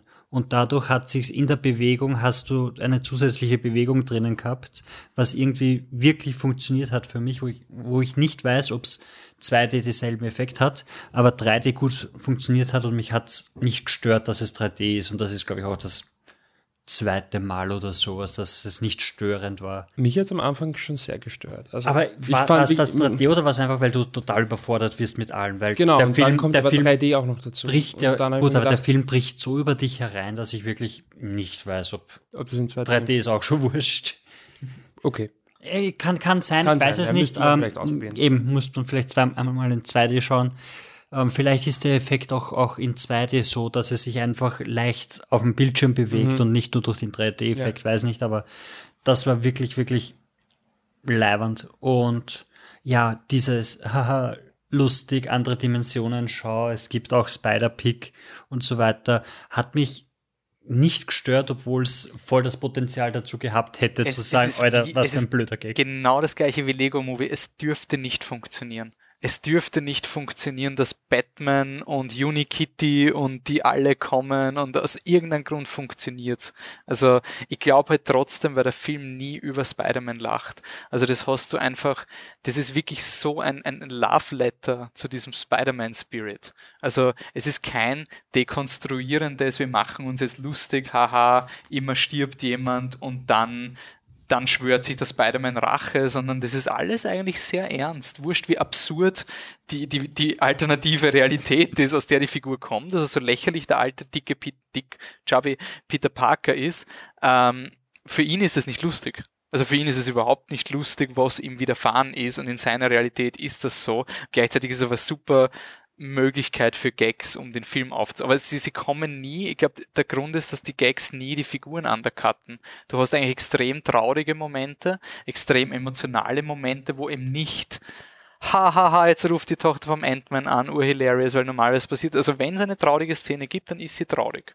Und da danach darf man wieder mit dem Gummihammer auf ihn drauf. Und der Film checkt ja auch wie Comics und visuell was Ja. visuelles Storytelling ist. Der Kingpin ist fünf Meter hoch, drei Meter breit und hat einen Kopf von zehn Zentimeter oder Ja, so. der Kopf es ist quasi in der Mitte von seiner also, Brust. Es ist so cool. Es ist Ja. einfach so cool, dass du. Und der Film tut halt alle diese Dinge, die Comics immer schon gemacht haben, die Mainstream-Filme nicht tun dürfen, weil es zu, zu, zu strange ist und die Leute verwirrt. Die- Das Dimensionsportale und so ein Scheiß. Und trotzdem ist er so ausrechenbar wie wahrscheinlich jedes oder die meisten Comics. So ein, natürlich ist das der und natürlich läuft es darauf hinaus und so weiter. Aber es stört überhaupt was ich, nicht. was ich voll cool gefunden habe, ich glaube, Spider-Man-Fans, also ich kenne ich kenn ihn hauptsächlich über die Filme, über ein paar Comics gelesen, aber bist du deppert, er schafft es so cool mit der Lore von Spider-Man dich zu überraschen. Aber es ist ja auch im Film dann eine Überraschung, wenn sich herausstellt, diese Person ist nicht nur Beruf A, sondern auch Bösewicht B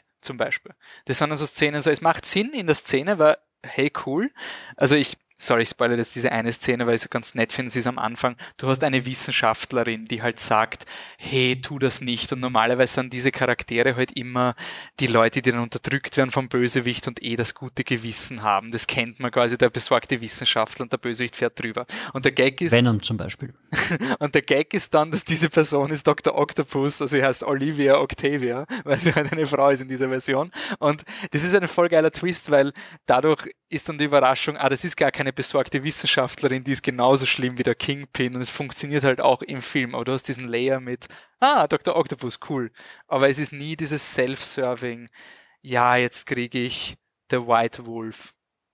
Ich weiß nicht, was der White Wolf ist, aber das ist eine Szene in irgendeinem Marvel-Film und dann sagt mir Screen Rant, dass das urgeil ist, wenn dieser Satz. After-Credits-Szene. das- aber- Beste After-Credit-Szene seit langem. Also wirklich super After-Credit. die ich nicht verstehe, weil ich, Ich auch das Meme nicht check. Ich Ähm, hab's ich möchte nur ganz kurz das, das, das, äh, das, das Casting von Jake Johnson in den Mittelpunkt äh, stellen, weil jeder, der Jake Johnson kennt, Ich kenn, warum kenne ich ihn? Weil du kennst ihn einerseits, weil du Drinking Buddies gesehen hast. Ja, voll, voll. Und andererseits, weil du New Girl kennst. Sicher. Und im Endeffekt spielt er dieselbe Rolle, die er in New Girl spielt. Und du hörst seine Stimme und du weißt, ja, er ist der abgefuckte Typ, der alles scheiße findet und der es nicht drauf hat und eigentlich übergewichtig ist und dem alles nur am Arsch geht und der seine Ruhe haben will. Und allein dass du die Stimme hörst, kriegt der Charakter irgendwie einen Layer dazu, weil du einfach voll, voll dabei bist, weil du einfach so, natürlich, ich meine, ich kenne die Stimme, das findet er sicher kacke. Und dann steht er dann so, ich weiß nicht, wie das heißt, aber ich nenne Scooby Booby, weil es ist eh wurscht, es ist eh immer irgendwas. Und das finde ich ziemlich, ziemlich geil.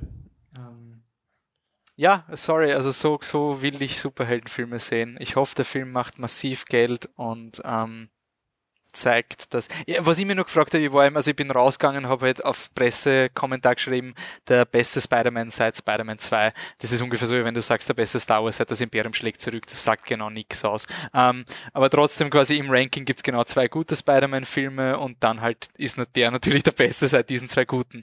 Ich habe mir nur gefragt, der Film ist so meta, kann man ihn überhaupt quasi ranken mit den anderen, weil du musst wissen, wer Peter Parker ist. Du musst, dadurch, dass wir mit dieser Lore schon so bombardiert werden, ist das klar.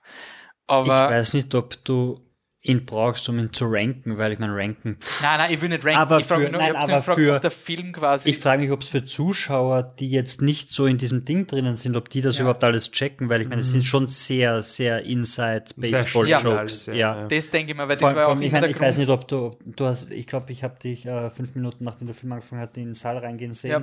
Also du ich hast zum Beispiel nicht alle gewusst, ob in dieser Version Spider-Man überhaupt real ist. Also ich, ich bin ins Kino gegangen, Presseverführung sehr knapp und dann sehe ich das Spider-Man und ich weiß aber, der Miles Morales ist ja schon Ja. der neue Spider-Man. Ich war mir nicht sicher, ist das schon die, das Dimensionsportal oder ich war da, ich habe ungefähr zehn Minuten braucht, um die Regeln ja, der Welt Das glaube ich. Und, und zu gerade der Anfang, der Anfang ist ja wirklich äh, Gag auf die Original-Spider-Man-Filme.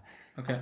Und, und solche Sachen, ich meine, gut, du kennst das, die meisten kennen wahrscheinlich das Meme von, äh, von Spider-Man, wie er tanzen durch die Straßen geht und sowas. Also Mhm. da irgendwie so, aber ich glaube, viele von den Gags äh, gehen einfach übern über den Schädel und du kommst einfach nicht mit und ich, ich bin mir nicht sicher, ob, ob das dann wirklich so der geile Erfolg ist für äh, fürs Mainstream, wenn man quasi Mhm. so viel Vorwissen braucht, Ich um ihn glaube aber wertzuschätzen. eben, dieses Vorwissen ist halt schon implementiert in der Popkultur, oder? Also jeder weiß, dass Onkel Ben stirbt oder solche Sachen. Also quasi, wenn du Superheldenfilme schaust, dann Aber kennst wie, du ja. wie bewusst weißt du das? Wenn du super.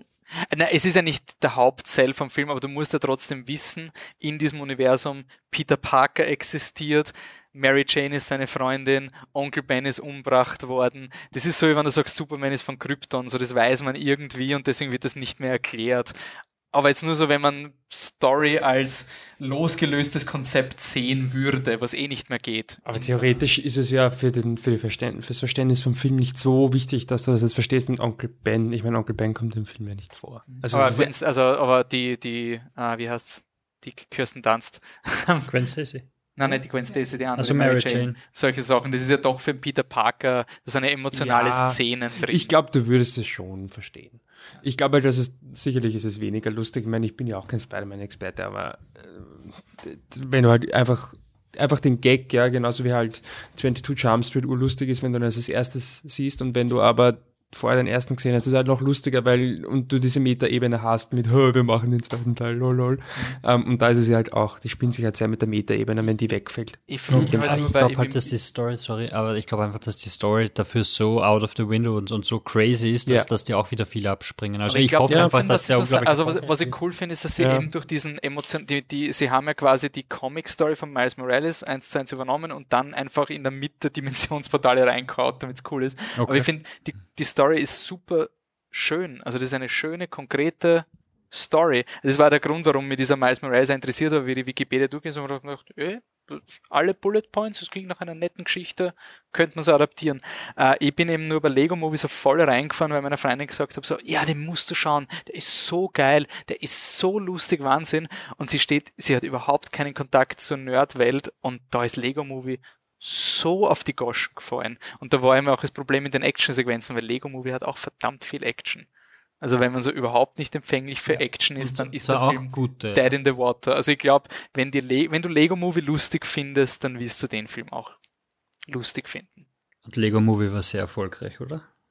Für seine Verhältnisse jetzt nicht gemessen es an Marvel. kein zwei, ja, aber jetzt war kein 230 oder 200 Millionen. Dollar Film, also von dem her. Aber naja, für, Da, ja, 260, für, für 60 Millionen, also super erfolgreich. 470. Aber jetzt keine Venom, not Venom Numbers, würde ich mal sagen. Nein, ja? Okay, Rating sehr gut. Ja. Ja, klar. Passt. Gut. Dann beenden wir den Podcast. Na? Es gibt noch eine Anekdote von meiner Oma, ist mir eingefallen. Hannes Oma. Weil Colin, Stopp, stopp, nur damit ich es nicht vergesse, der Michi muss auch noch eine Shoplifters-Anekdote machen, die er auf Twitter versprochen hat, nur damit wir konsistent sind. Passt. also, meine Oma kennt sie ja alle schon. Ähm, und die geht gerne sehr, sehr, sehr gerne ins Kino. Und ähm, die wurde letztens von ihrer Freundin, letztes, letztens Male hat sie sich von ihrer Freundin überreden lassen, mit, dass die Freundin eben die Filme aussucht, weil sonst sucht immer die Oma Filme aus, weil die Oma geht gerne in, in Kunstkinos, in Programmkinos und die Freundin geht gerne in Kinos, wo man parken kann und das sind meistens eher größere. Und diesmal hat die Oma nachgegeben, na gut, Freundin soll Film aussuchen und was hat ausgesucht? Ähm, Fantastic Beasts 2. Wenn meine Oma kennt und sich vorstellt, wie die Oma in einer Art Cineplex sitzt, wo alle die Kübel Popcorn dabei haben und die zwei Liter Cola und, Und den einfach neunten nur Film einer Serie ja, schauen. ja. Und meine Oma, aber wisst ihr, was meine Oma gesagt hat? Und jetzt kommt der coole Teil. Meine Oma hat scheinbar im Fernsehen einige Harry Potter Filme geschaut, weil sie so gemeint hat, naja, aber das ist ja Frechheit, wenn du äh, für das Harry Potter Ding, weil das macht das ja voll runter und viel zu viel, viel zu viel ähm, Dusch, Dusch und viel zu laut und viel, viel zu viel Action und sowieso die meisten, die im Kino waren, haben die ganze Zeit nur aufs Handy geschaut oder geredet, die haben keine Ahnung gehabt, was da abgeht und hat sie auch nicht interessiert und es war so ein Dreck nachher und sie geht nie wieder in ein großes Kino, geht nur noch in Programmkinos. Deine Oma ist die Beste, die müssen wir mal einladen. Mit der Franzi Roma gleich. Die wurde schon im letzten Jahr auch hat mich Street überrascht, ich Cred wusste für Harry nicht. Potter. Ich wusste nicht, dass die, die aber die, die hat wirklich da das ernst gemeint, na, das, das, also dass das überhaupt nicht zusammenpasst und dass das halt quasi ein Schatz ist für die Harry Potter. Also auf Seite Dings. 413 im sechsten Band steht ja eindeutig das. Noch eine kurze Wolfis Alt-Anekdote. Äh, ich habe jetzt mit jemandem geredet. Ah, ja, schauen wir uns Fantastic Beasts an. Ja, die Harry Potter-Filme, die sollte ich auch irgendwann mal schauen. Die sollen gut sein, oder? Du bist nicht aufgewachsen mit Harry Potter? Nein. Wann bist du nochmal geboren? Das war so- 2000. Aha, das heißt, du bist 13. Nein. Das ist schon länger, ja. Michi, Shoplifters-Anekdote. Ja, ich habe ähm, im, im Biennale-Podcast äh, erwähnt, dass ich Shoplifters mit meiner Familie, also meinen Eltern und mit Anne geschaut habe. Und also meine Schwester, mein Bruder sind auch Familie, gell? Ich, Nein, nur ich. ich habe euch alle lieb. Ähm, und die Sch Schwägerinnen und Schwager alle. Nein, nur ich. Okay. Also ich mag nur die Anne, also ich habe es mit der Anne mit meinen Eltern geschaut und meine Eltern finden alle Filme super, wobei man muss vielleicht so sagen, dass mein Vater ist eindeutig der Wortführer, wenn es um meine Eltern geht. Boah, ist ja ein super Film. So super, ja. So Und super. ähm, ich habe ja gemeint im letzten, im Biennale-Podcast, dass ich das Gefühl hatte, Shoplifter ist, ist quasi super rare. Also das ist quasi, Das war so super. wie, so, wie super, man hat eh recht, aber wie super der war. Und ich war halt voll hype, boah, sie können schon so ein bisschen differenzieren zwischen gut und sehr gut vielleicht und so. Und dann komme ich halt wirklich, keine Ahnung, ein paar Tage nachdem ähm, den Podcast aufgenommen habe, komme ich halt nach, nach Wiener Neustadt, komme in die Küche dann mit dem Papa, ja, na, jetzt haben wir, wir haben jetzt Bohemian Rhapsody geschaut. War so gut. Das war ein Ich hab so Wahnsinn. viel geweint. Ich habe ich hab nur geweint. Das war so gut. Er war Wahnsinn. Er war ein Wahnsinn. Na, der war ein Wahnsinn. Also, ja, okay. Doch nicht. Aber, aber ich muss das schon wieder ein bisschen, äh, bisschen ähm, einschränken, weil wir haben, ähm, vor ein paar Tagen habe ich Cold War mit meinen Eltern geschaut. Ich glaube, Cold War hat mir nicht so gut, also eh super, aber halt nicht, nicht so, aber weiß ich nicht, weiß ich nicht, nicht so ganz leicht rauszufinden.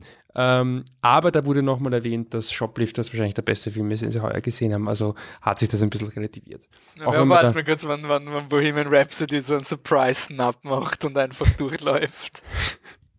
aber ähm, man muss dazu sagen, das hat mein Papa nämlich auch immer erwähnt, der ist bei Bohemian Rhapsody nicht ganz objektiv, weil in der Zeit, in der Von diesem Konzert, oder? Ja, von Live Sogar Aid. Da hat er, da hat er auch gehört mit meiner Mama. Genau. Da hat er, da hat er meine Mama kennengelernt. Hat er das Und so gesagt? War, ne, das mit Kyle hat er nicht erwähnt, aber das, Sicher genauso das, gesagt. das habe ich mir, ja, das habe ich mir zusammengereimt. Da hat er meine Mama kennengelernt und deswegen ist das halt noch emotionaler für ihn. Okay. Schön, Also so ein bisschen Background Story. passt. Ähm, Kontakt. Wo findet man uns? Kein Meine Oma wohnt in Ausblick? Budapest. No, mal. Wenn die Leute jetzt schon sagen, Alter, noch zwei Stunden, ich muss jetzt echt weg und Dann ich hätte genau Budapest. Zeit für die Kontaktdaten. Ich halte den Ausblick nicht mehr durch, ich will mich nicht spoilern lassen. Wir sind auf Facebook, Twitter und Instagram. Ihr könnt uns suchen, Flip the Truck. Ihr findet uns. Wir sind die mit dem Truck, der flippt. Der gezeichnet. Name kommt nicht von irgendwo. Genau. Da hat sich mir was Und überlegt. sollte, sollte Facebook scheiße sein und ihr uns nicht dort finden, ihr könnt uns eigentlich auch eine Mail schreiben, wenn ihr Anliegen habt, an contact.flipthetruck.com. Ich finde Mails so richtig schön. Das ist so, wie wenn man so einen, einen Brief kriegt. Man nimmt sich so ein, wirklich Zeit für Oh, da hat jemand, Zeit der Nenad hat, er reagiert nicht mehr auf unsere Troll-Dinge. Normalerweise haben wir immer so gesagt, so, oh, La La Land, urtoll, Villeneuve, super. Und der Nenad hat uns schon eine E-Mail geschrieben. zu Haben wir noch nichts bekommen zu Climax? Nein, er hat gesagt, er, steigt nicht mehr drauf ein. Ja, weil du ihn auch wirklich provozierst. Ich, Ja, meine. Nee, ich mag Climax. ich, ich finde ihn auch okay, aber ich, ich finde Ja, halt ich no, mag ihn. Noé lächerlich und damit ist, Okay. ist, ist er nicht. Sagt zum Nenad Hallo. Hallo, Ähm, Hallo Nenad. Viel Glück im neuen Job. Aus, Ausblick. Voll Twitter. Ur-Twitter, ja. Äh, Ausblick. Ähm, das Jahr ist zu Ende. Ihr seid wahrscheinlich gerade am Geschenke einpacken oder am Nicht-Weihnachtsfeiern, ähm, weil ihr einfach Weihnachten scheiße findet, ist auch okay. Bin, Naja, Nein. ist nicht ganz okay. na, man kann, Es ist man sehr kann, okay. man kann alles gut oder schlecht scheiße. 3 finden. zu Ich bin, da, 1. Bestes. 3 zu 1. bin dafür jede, ich bin ein konfessionsloser Weihnachtsfeierrand, also ich feiere es nur wegen materiellen und familiären Gründen, also gibt's auch andere. Kapitalismus Ähm, ist geil. Glaube, hat man, hat man Mary Poppins 2 gelernt? Ist voll okay, voll okay. Aber solange man nicht die Tauben füttert, ist alles super. Also wer schlechtes Gewissen hat beim ganzen Geschenke einkaufen, sollte zwischendurch mal Mary Poppins ja, schauen. So, Da geht's du, weiter. Du gehst auf der Börsal wird gelockert. Shop, Shop, Shop, Heidenkino, Mary Poppins, bist eh schon so, oh, boah, scheiße, ich habe schon schlechtes Gewissen, schaust Mary Poppins, gehst draußen, dann kaufst du den Und Rest. dann, wenn ihr das Problem gemacht habt, weil ihr auf die Anne gehört habt und gelesen habt das, und dann das Buch gelesen habt und draufgekommen ist, ist ganz anders, dann schaut halt Saving Mr. Banks, weil ich gesagt habe, das war alles so super. Alles so super, was der Walt Disney gemacht hat. Ich mag Saving Mr. Banks, aber da muss man natürlich auch schauen mit der Brille. Was kommt auf uns zu? Wir haben während der Comic-Con einen Ready Player One Podcast aufgenommen mit der Franzi von Elektrousche gemeinsam, also Anne, ich und Franzi. Ähm, das war ein sehr schöner, positiver War großartiger Podcast. Podcast. Also- Großartig, meine lieben Freunde. Das Ich war nicht eingeladen. Du hast gesagt, du willst nicht dabei sein. Du bist Egal. ein Disboy. Sie Tu wollten- nicht so, als wärst du nicht dabei. Jetzt ist er wieder angereist und sagt, ja, da werde ich wohl nicht dabei sein. ähm, die, wir wissen nicht, wann er rauskommt. Der ist einfach so cool, den verwenden wir einfach von unserer Seite. Kurz vor der Schließung steht und dann wird der rausgeschossen und dann schießen die Stats nach oben. Mehr als beim Saw Podcast. Also ungefähr so. Auf dem, auf dem Kaliber ist der Ready Player One. Podcast. Äh, es kommt was ganz Spezielles. Patzi, willst du erklären, was Nein, mach du. also ihr wisst, dass Venom mindestens so viel Hype hatte wie Dark Tower. Eigentlich mehr, oder? Ven Venom hatte mehr Hype als Dark Tower. Normalerweise, wenn ich sage, ja Patrick, mach mal Audiokommentar zu irgendwas, sagt er, na, das hört keiner. Aber ich habe es endlich geschafft. Ich habe endlich einen Film. Bei Venom. Wir können einen Audiokommentar machen. Wir schauen uns Venom an. Wann kommt der Film raus? Irgendwann im Dezember oder so? Digital? 11. Dezember ist, glaube ich, Digital Release oder Also 18. vi- Vielleicht geht es sich aus, dass ihr fürs, wenn ihr noch mehr Kapitalismus habt und den Podcast schon fertig gehört habt, dann könnt ihr noch länger Geschenke einpacken und den Venom-Podcast hören. Ähm, wo der mich und die Anne sicher dabei sein werden. Ich wurde schon, wurde man nicht gezwungen so? Na, sag das nicht. Das heißt nicht zwingen, das heißt Guilt-Trippen. Na, was sowas reagiere ich nicht. neuen- Österreichisches Wort für Guilt-Trippen? Mm, Äh, Schuld. Schlechtes Gewissen. Das ist Chance. Das ist genau der Der Grund. Genau deswegen verwenden. Schuldometrara. Machen wir Schuldometrara. Er flutscht von der Zunge. Also einer von diesen Podcasts wird vor Weihnachten wahrscheinlich rauskommen. Äh, dann gibt es noch ein, ein End of the Year, einen ganz einen kurzen Podcast, wo wir einfach zehn Filme durchrattern. Im Grunde ist das nur eine Trollaktion, damit wir euch herausfordern zu sagen, nee, ihr habt keine Ahnung. Solo gehört in die Top 10. Das wird niemand schreiben. Aber ähm, Mary Poppins gehört in die Top 10 oder irgendwie sowas. Oder sonst was. Das kommt auf jeden Fall raus vor neuem Jahr oder ums neue Jahr herum. Bis dahin, vergesst nicht, der Podcast steht und fällt mit euch. Vor allem ihr, die ihr jetzt noch immer zuhört. Mit euch steht und fällt er besonders. Deswegen danke nochmals fürs Zuhören und bis zum nächsten Mal. Ciao. Tschüss. Tschüss.